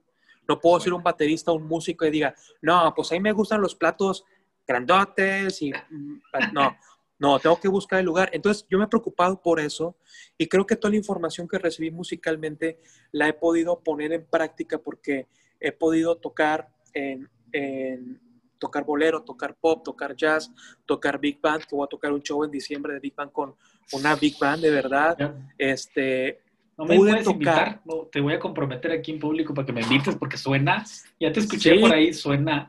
Claro, claro, eh, con todas las vías posibles, claro que sí, eh, con todo el gusto. Y Dios me permitió ah, tocar, eh, poder realizar un sueño que tal vez para otros puede ser de que, ay, ¿qué? No, pero para mí es importante porque yo siempre había buscado tocar en un musical. Yo siempre buscaba así de que tengo esa espinita de poder tocar en un musical, cuál es el, el, timing de un musical, porque no es sentarte y tocar, no, ahí tienes que tener el recurso de la improvisación, ver a un director orquesta, ver a un director musical, ver tus partituras y ver a los cantantes poner una pantallita. Entonces, cuando yo digo, me encantaría, me llega la oportunidad de un amigo que se llama Beto González, que es pianista de los musicales del TEC. Me dice, oye, este, hay un musical que va a salir, va, a sacar la empresa que es, una empresa importante en Monterrey, acá en el norte, del teatro musical que se llama Telo. Y va a haber un musical eh, y, y quisiera invitarte. Quisieras, podrías. Y yo dije, ok, quiero ser sincero contigo y quiero decirte la verdad. Nunca he tocado un musical. La verdad, no sé cómo se toca un musical, no sé el timing del musical. Eh, cuando yo he oído musicales, los músicos están en la, en la, en la fosa y no se ven porque están abajo o están atrás, pero no son visibles. Le dije, si tú me das la oportunidad, si tú me, da, me, me, me, me, dices que sí, yo le entro y me comprometo. Me dice, ok, va, te voy a enviar, te voy a enviar las, todas las partituras, este, estudianlas, tienes dos meses y vamos a grabar y luego a ver unas presentaciones. Ah, pues quedó así. Ahorita por la pandemia, pues no ha habido, no se, no se puede hacer un musical como comúnmente, pero se hizo un, un ¿cómo le llamamos? ¿Cómo le llamaríamos? Como un, este... Tipo showcase, algo privado. Eh, no, como un tipo, un simulacro de, de, de musical pero con todo el timing, ¿no? Oye, pues me mandó el papel, me mandó el papel, yo abrí mi iPad, bajé la música, me puse mis audífonos y me acuerdo que esa noche era un domingo por la tarde, me, me chuté cuatro horas sentado, escuchando los diálogos, leyendo el papel, eh, eh, leer lo que estaba escrito, escuchar lo que tocaba el baterista, porque era un, es, un, es, una, es un show eh, musical gringo. Y yo escuchaba y yo, ¿qué onda? Después llega el, el momento del llamado y yo empiezo a, a, me dice el productor, oye, nada más que vamos a tocar, no hay diálogos, va a haber pura música. Le dije, no te preocupes, me grabé los diálogos, sé dónde van, sé lo que tengo que hacer. Dios me permitió cumplir ese sueño. Hoy pude tocar en la mañana unos fragmentos que tocamos en la televisión y, y la verdad que, que, que Dios me ha permitido expandir el horizonte, que me ha permitido tocar en varios ámbitos y dejar en claro esto.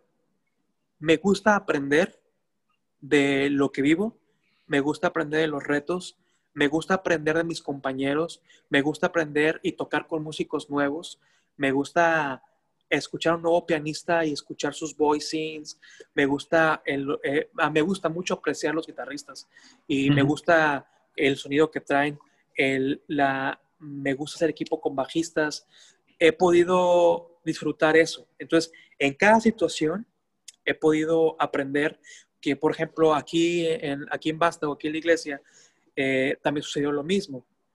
Pasó de que toqué con José Adriano esta canción que se llama Llame la montaña.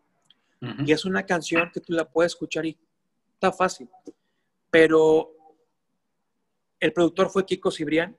Entonces, al escuchar la canción, te das cuenta de que tú tienes que ser un acompañante. El ritmo está muy fácil, pero cuando ensayamos, lo ensamblamos, para mí fue un agasajo tocar eso porque yo pienso en la letra y pienso en lo que va a expresar y lo que va a recibir la gente. Entonces, eso es lo que me ha permitido aprender con toda la gente que Dios me ha permitido compartir escenario. Y yo sé que me falta aún más, me falta una persona a la cual yo admiro mucho y yo sé que algún día, si Dios permite, se va a lograr. Y si no, gracias a Dios, pero... ¿Se puede que lo digas o prefieres no decirlo y tenerlo en tu corazón? No, no, sí, la verdad prefiero decirlo. ¿Por qué no? Yo quisiera un día eh, tener la oportunidad y tocar con Luis Miguel. Es una, es un artista que yo admiro mucho porque sucedió lo mismo. Me, me, pusieron un CD de él. Eh, no, fue un cassette. Me pusieron un cassette mi tío, el hermano de papá, y yo me fui para atrás y ahí conocí a Jeff Porcaro. Jeff Porcaro, baterista de Toto. yo decía, qué groove, qué toque, qué, timing, qué, qué wow. Después conozco a un amigo que, que, aprecio mucho, que se llama Ángel Bolaños, guitarrista, y me dice, ten este disco. Y yo, ¿qué es esto?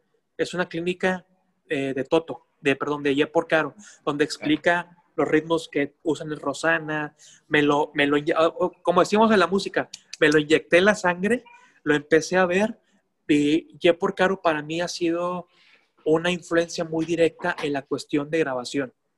Porque yo veo los videos de Jeff Porcaro y yo veo que en cada track que él tocaba daba su todo. Hay, un, hay un cantante cristiano que se llama Brian Duncan, que él cantaba con la antigua banda que se llamaba Sweet Comfort Band, una banda de gospel de Estados Unidos. Y hay una canción, eh, hay un disco eh, donde, donde, que se llama Love You With My Heart. Y esa canción eh, está grabada por ahí del 94, ese disco. Cuando yo escuché ese disco, yo dije, esos feels, esa afinación, ese toque, nada más es uno, es Jeff Porcaro. Abro los créditos del disco físico, que por fortuna lo vi, y decía, drums, Jeff Porcaro. Y fue increíble y la verdad, para mí, eh, Luis Miguel es un artista muy completo, es una persona que si tú lo ves, todos sabemos que él, como tú y como yo, necesita de Dios indudablemente. Él necesita del amor de Dios como todos necesitamos, pero, pero él tiene algo muy especial que se le regaló una voz única.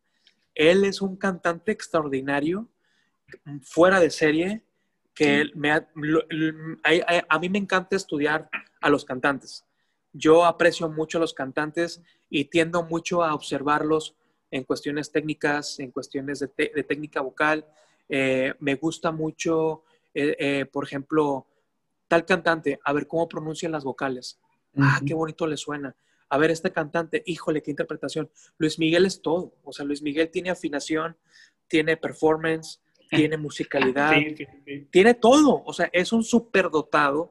Dios le regaló un talento impresionante. Y yo también un día dije lo mismo. Dios, yo quiero un día tocar con él. Y si se da la oportunidad, gracias a Dios. Y si no, Dios sabe por qué, pero es uno de mis sueños. Claro, claro. Ya, y ya no andas tan lejos. Veo, veo que eres amigo de Víctor.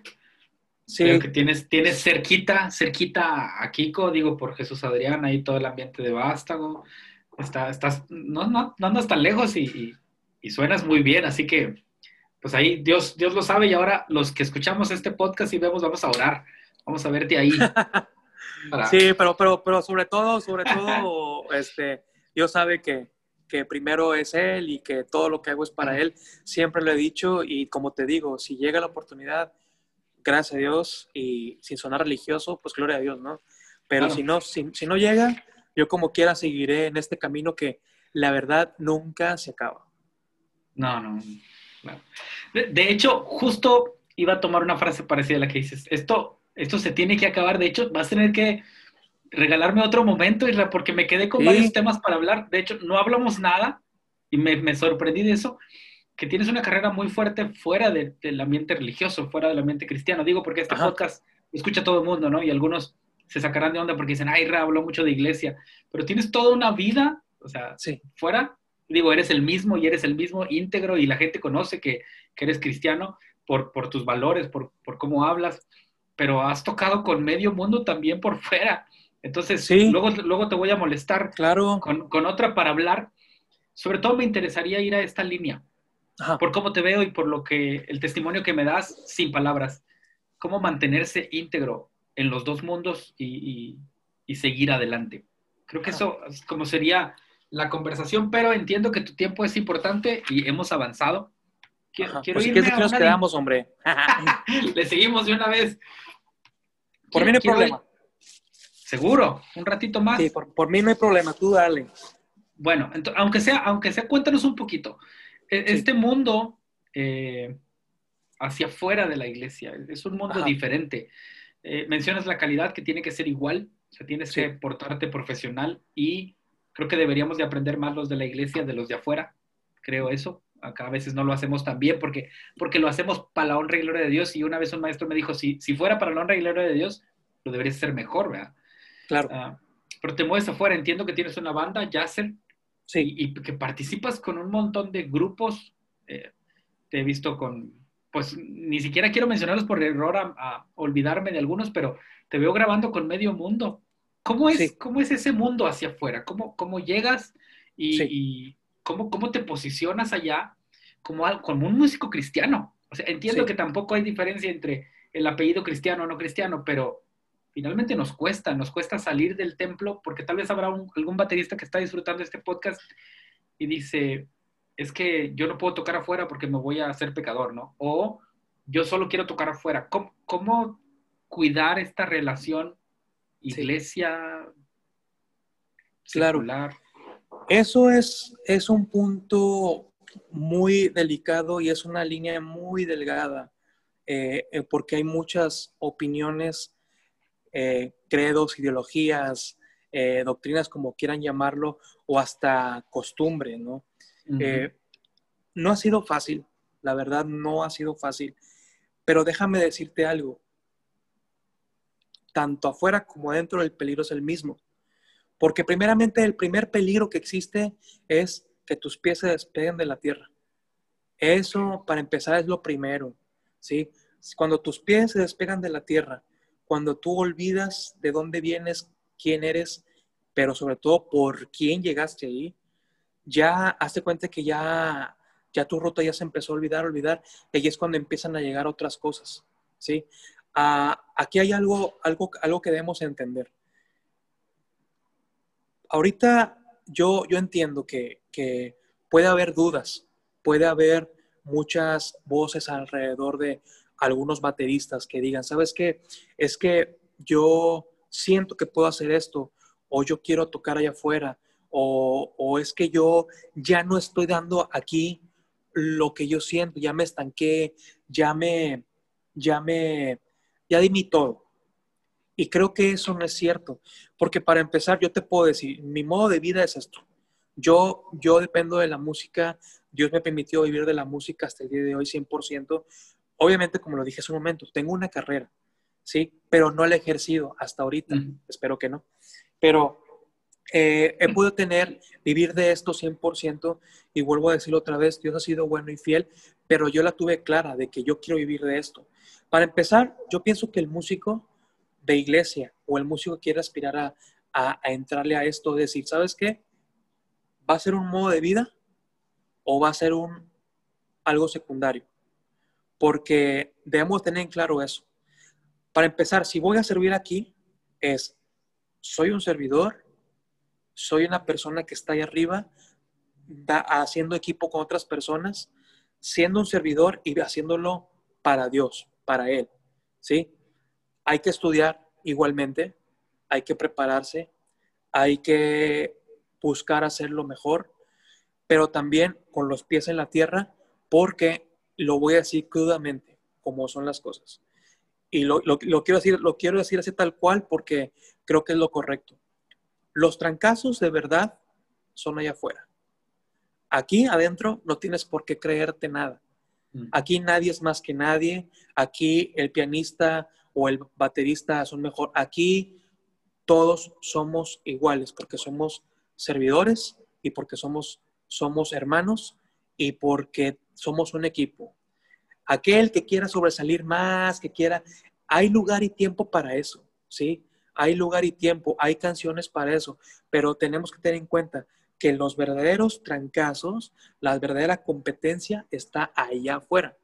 Porque, ¿Por qué lo digo esto? Porque yo también pasé por ahí y llegó un punto en que yo decía, es que, es que ya aquí, este, ya como que eh, no hay nadie en mi nivel. Es que yo esto, y déjame decirte que yo era así, y lo digo, lo digo, lo digo de verdad, llegó un punto en que yo me envanecí, pero Dios me dijo, no me dijo, vaya, me mostró. Así de que, ah, la neta, tú piensas que eres bueno, ¿ok?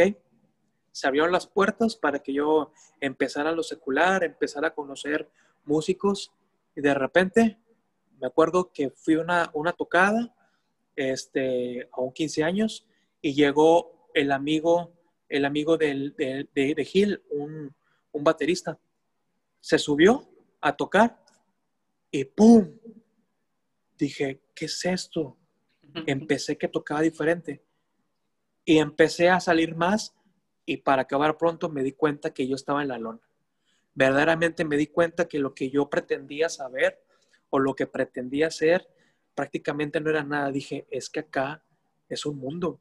Acá está este baterista, está este otro y está este productor. Me empecé a dar cuenta que yo verdaderamente no tenía nivel, que verdaderamente no era necesario que yo me creyera tanto, que entendí que verdaderamente la competencia está afuera, no es adentro.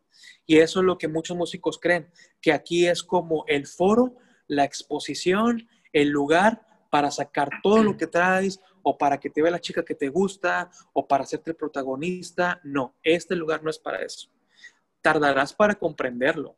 Tal vez, a, tal vez a coscorrones, tal vez a, a, puntapiés, tal vez a estirones de, orejas. Yo creo que sí, yo por eso me quedé así. Pero la verdad, te voy, a, te voy a ser honesto. Cuando yo empecé a salir, me empecé a dar cuenta que dije, ¿sabes qué? Me doy cuenta que la gente acá afuera compra buenas baquetas, buenos platillos, limpia su instrumento, es dedicado para estudiar y todo por ir a tocar un bar para poder ganar un sueldo, para llevar a su familia. Eh, empecé a ver serias situaciones y dije, ¿cómo es posible que si yo me creo tanto, yo no limpie mi batería o no le tenga el cuidado? ¿Sí? No le tenga el tiempo necesario para poder, para poder tocar, que porque ya toco tres, cuatro ritmos, creo que ya estoy superado, no, o sea, la verdad no. Y, y incursionar en el ambiente secular eh, me hizo ver que primeramente aquí es mi mil por ciento y también allá, porque allá va el nombre de por medio de a quien tú sirves aquí. Claro. Sí, porque ah, dicen, ah, sí, Israel, Israel viene de tocar, de, tocar en iglesias, Israel viene de un contexto este, cristiano, gospel o religioso, como lo quieran llamar, pero mi nombre va de por medio, o sea, sí, van, van, a, van a decir, oye, pues no manches, o sea, llega, no, no llega preparado, este, el cuate, pues es incoherente, dice una cosa y hace otra, o sea, o sea, el nombre, de Dios también, exactamente. Se, llega a manchar, ¿cierto? Exactamente, el nombre, el nombre de Dios. Entonces, yo dije, ¿sabes qué? Si aquí va a ser mi mil, allá también. porque el, el nombre de Dios tiene que, aún allá, tiene que salir adelante, tiene que ser el primero, que la gente vea lo que Dios ha puesto aquí, ¿sí? Y la gente que empiece a, empiece a voltear. Me ha tocado una vez, yo cuando digo esto que empieza a voltear, una vez platicando con un, un amigo que es pianista, me dice, oye, fíjate que me pasó algo bien curioso, porque empecé a, grabar un, empecé a grabar un disco y, yo buscaba a alguien que tocara así como onda pop, tipo Luis Miguel, y le hablé a tal, le hablé a tal guitarrista y le hablé a este, y los que grababan no, no jalaban. No sonaba lo y después, ajá, después alguien me comentó, un amigo me dice, oye, yo conozco a un chavito que toca en una iglesia y toca bien, eh, ¿cómo ves si le llamo? Pues bueno, llámale para, pues para ver cómo toca, no, no pierdo nada, total.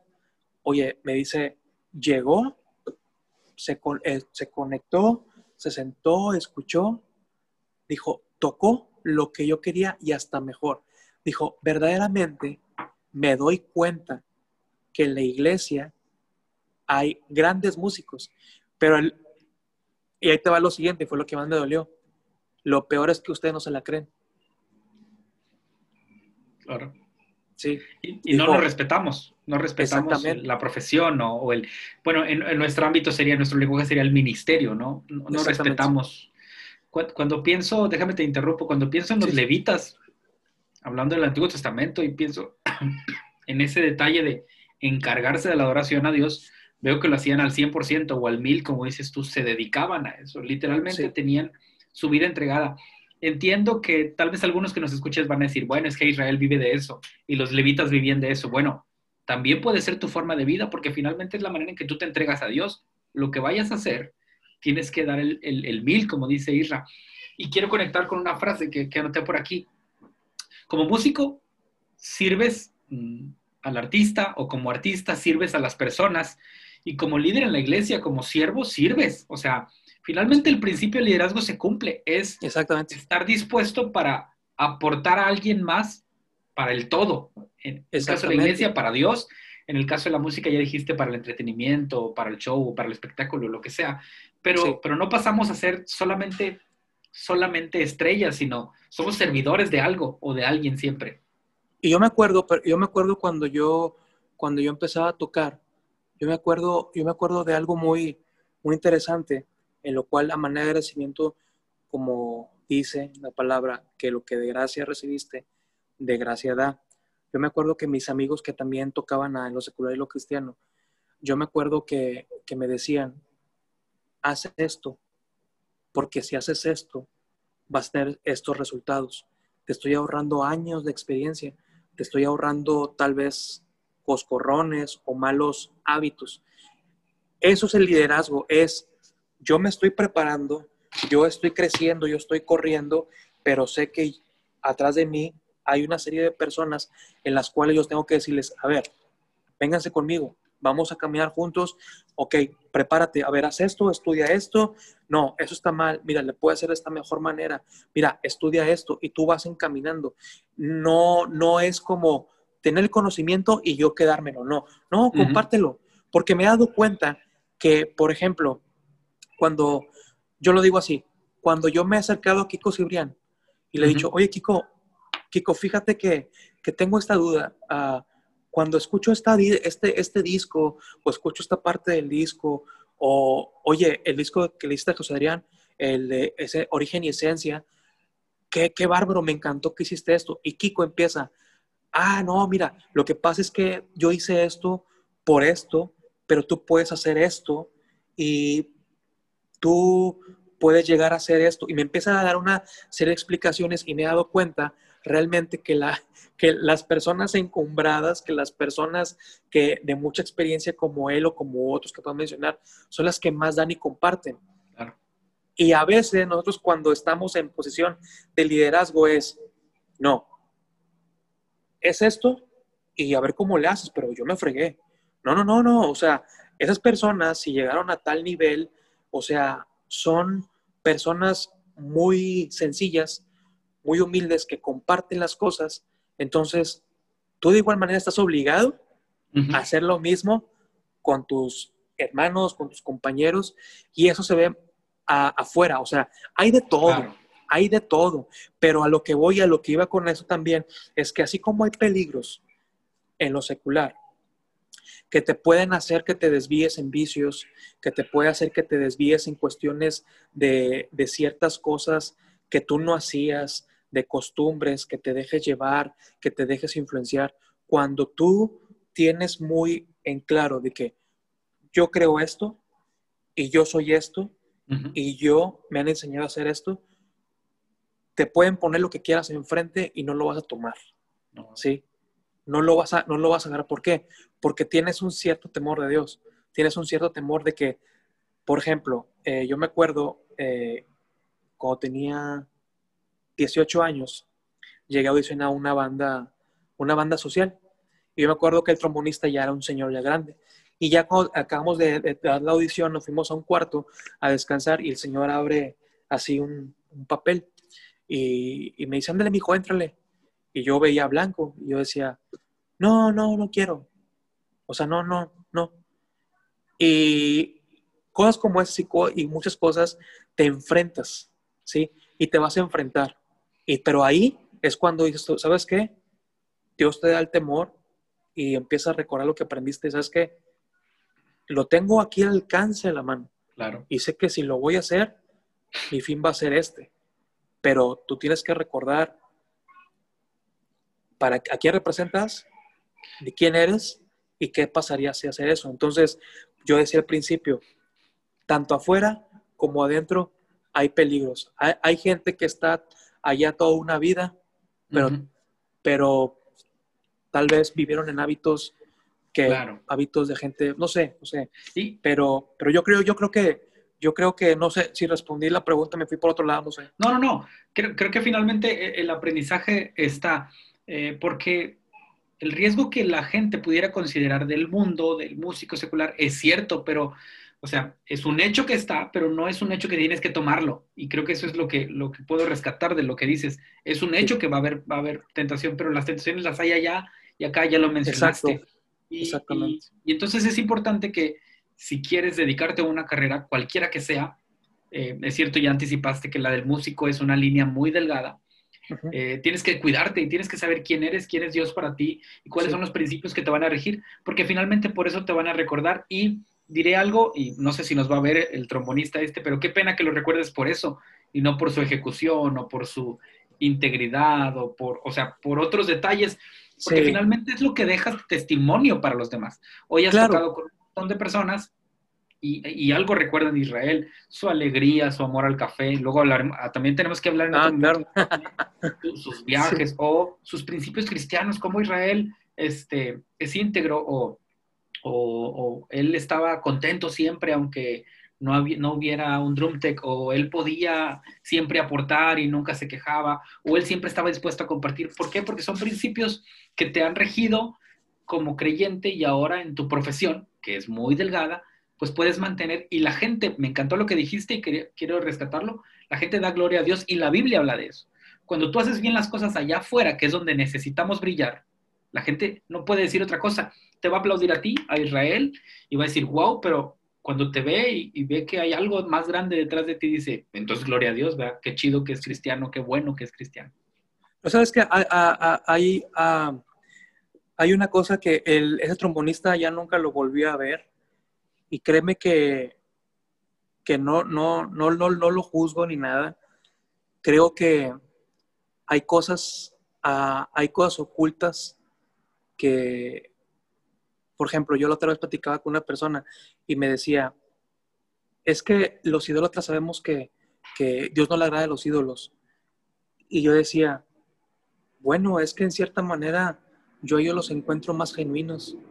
Y me, y me decían, ¿por qué? Le digo, pues que ellos son genuinos, honestos en decir, pues sí, yo adoro a ese ídolo, pero son más genuinos y uno a veces tiene ídolos ocultos y no es honesto con uno mismo decir, ¿sabes qué?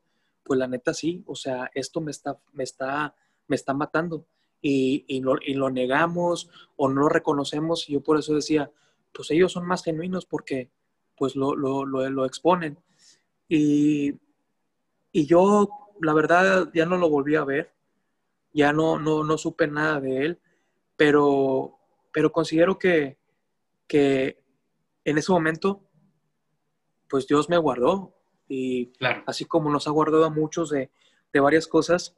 Y fíjate que en, las cuestiones de, de, a lo mejor mi comentario ya me fui por otro lado, pero a mí no me gusta, eh, por ejemplo, cuando me dicen, ah, es que tus fans o, tu, o tus seguidores, créeme que mis redes sociales pues las manejo y todo mi trabajo está ahí, pero realmente te voy a decir algo, o sea, a mí me gusta disfrutar que cada, después de cada concierto, después de cada grabación, después de cada servicio, después de cada cosa que, que pasa, yo me meto mucho en mi papel me, meto mucho en lo, en lo que hago y no me doy cuenta a veces de lo que sucede alrededor mío o de la persona que tengo así inmediata en el público o, lo que sea.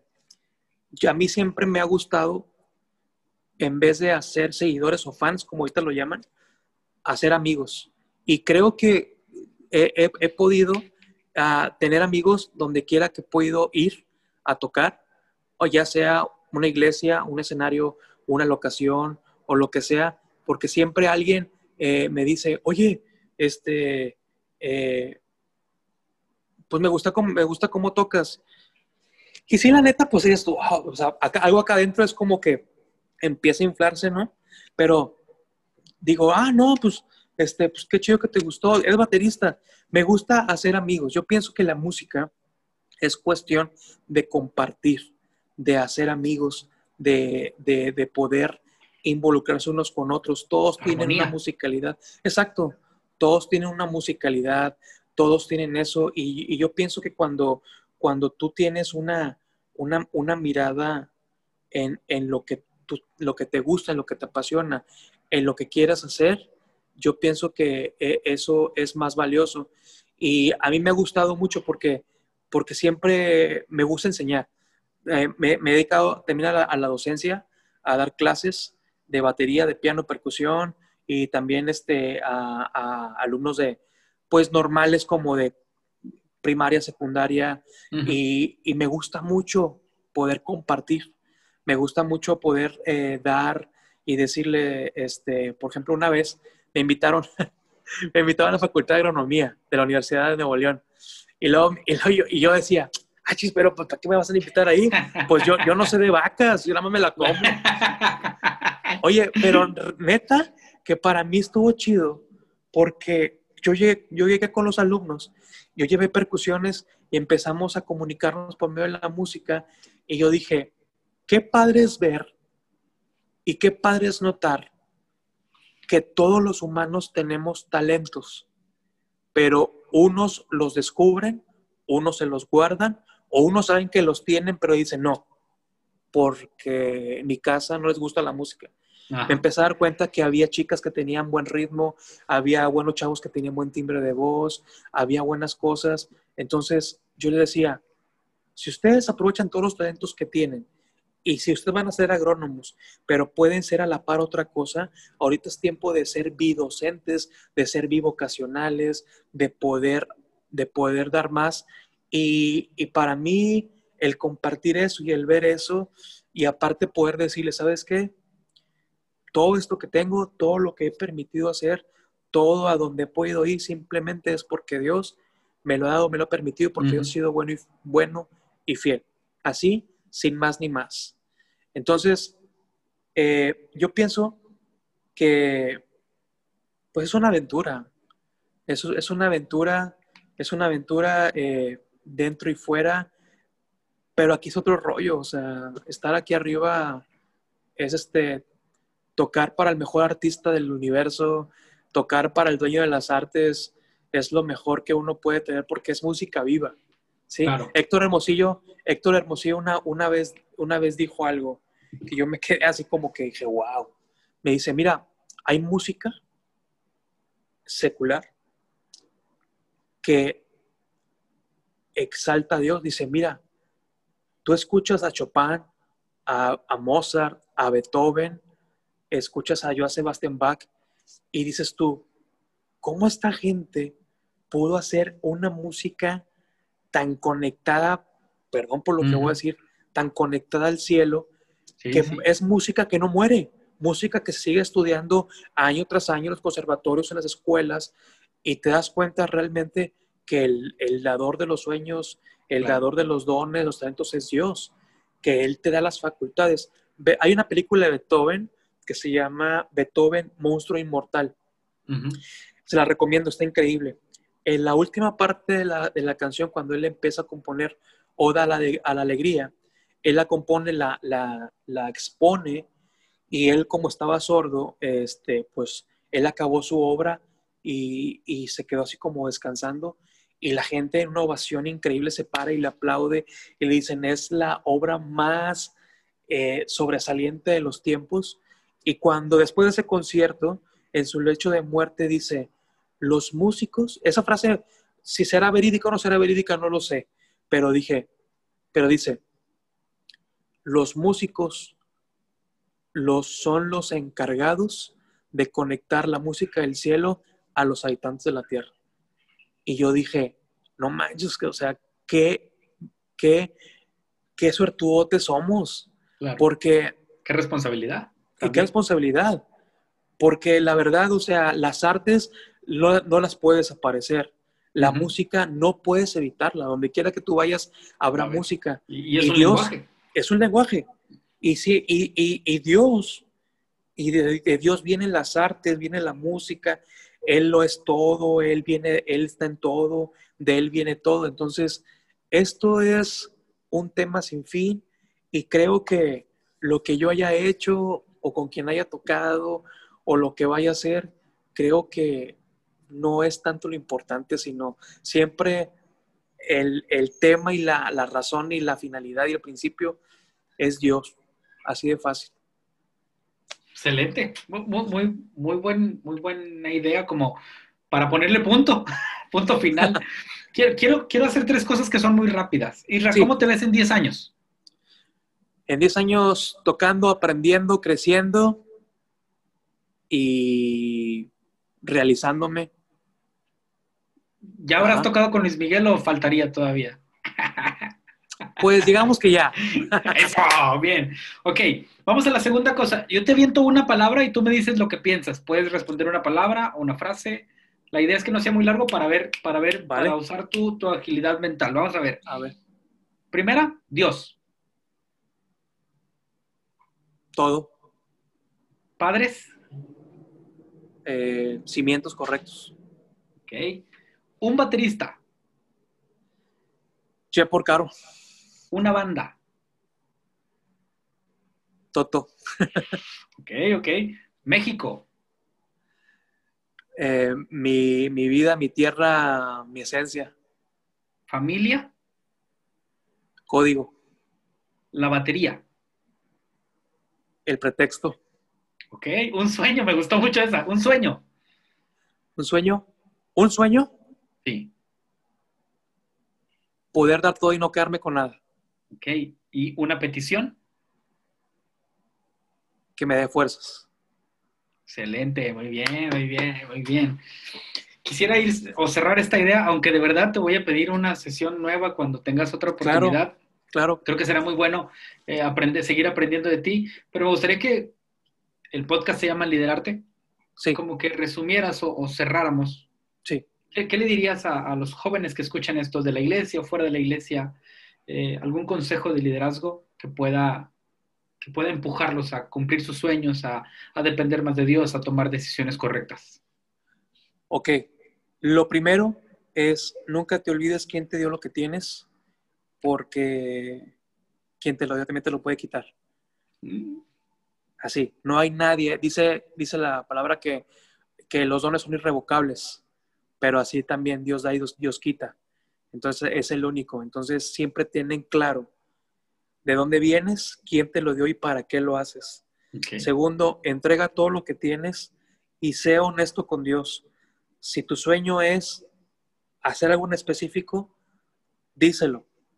Y cuando tú estés ahí, no olvides tal vez levantar tu mano y decir, lo que he hecho es por él, de él y para él. Así dilo.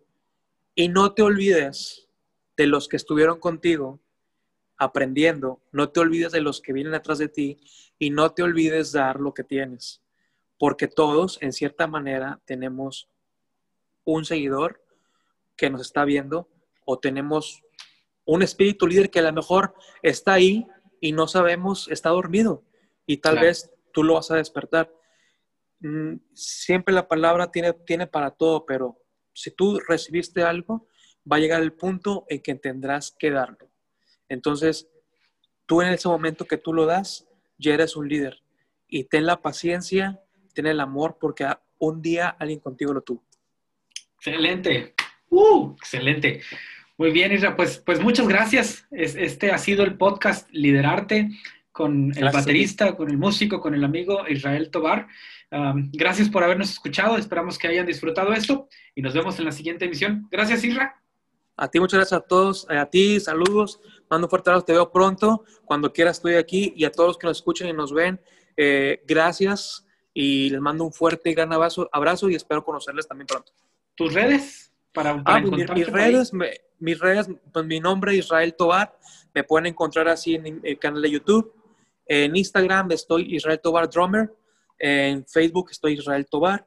Eh, no uso Twitter porque no me gusta y nunca, nunca me he llevado bien. Eh, ¿Qué más queda? Eh, TikTok no tengo. TikTok no tengo. Tienes que empezar a hacerle los bailecitos. Este, no, la, no, la neta, no me hagas hablar. Oye, no, no, pues Facebook, Israel Tobar, Instagram, Israel Tobar Drummer y Israel Tobar, mi canal de YouTube. Ahí van a poder encontrar eh, todo mi trabajo y van a, si tienen eh, alguna pregunta, eh, por lo general, así rápido, me, encanta comprar muchas cosas, platillos nuevos, tarolas, todo, y todo lo subo ahí y me preguntan algunas cositas que qué es lo que pongo, qué es lo que quito, porque esto, no duden en escribirme, si me tardo, eh, eh, yo como quiera voy a contestar, pero cualquier cosa que les pueda ayudar con toda la mega confianza. Sí contesta, para decirles yo también. Siempre contesta y después es que es tarde, a veces se tarda, pero casi nunca se tarda y siempre contesta. Muy bien. Sí, ahí voy a estar. Muchas gracias, Isra. Pues terminamos este podcast Liderarte. Adiós. Adiós.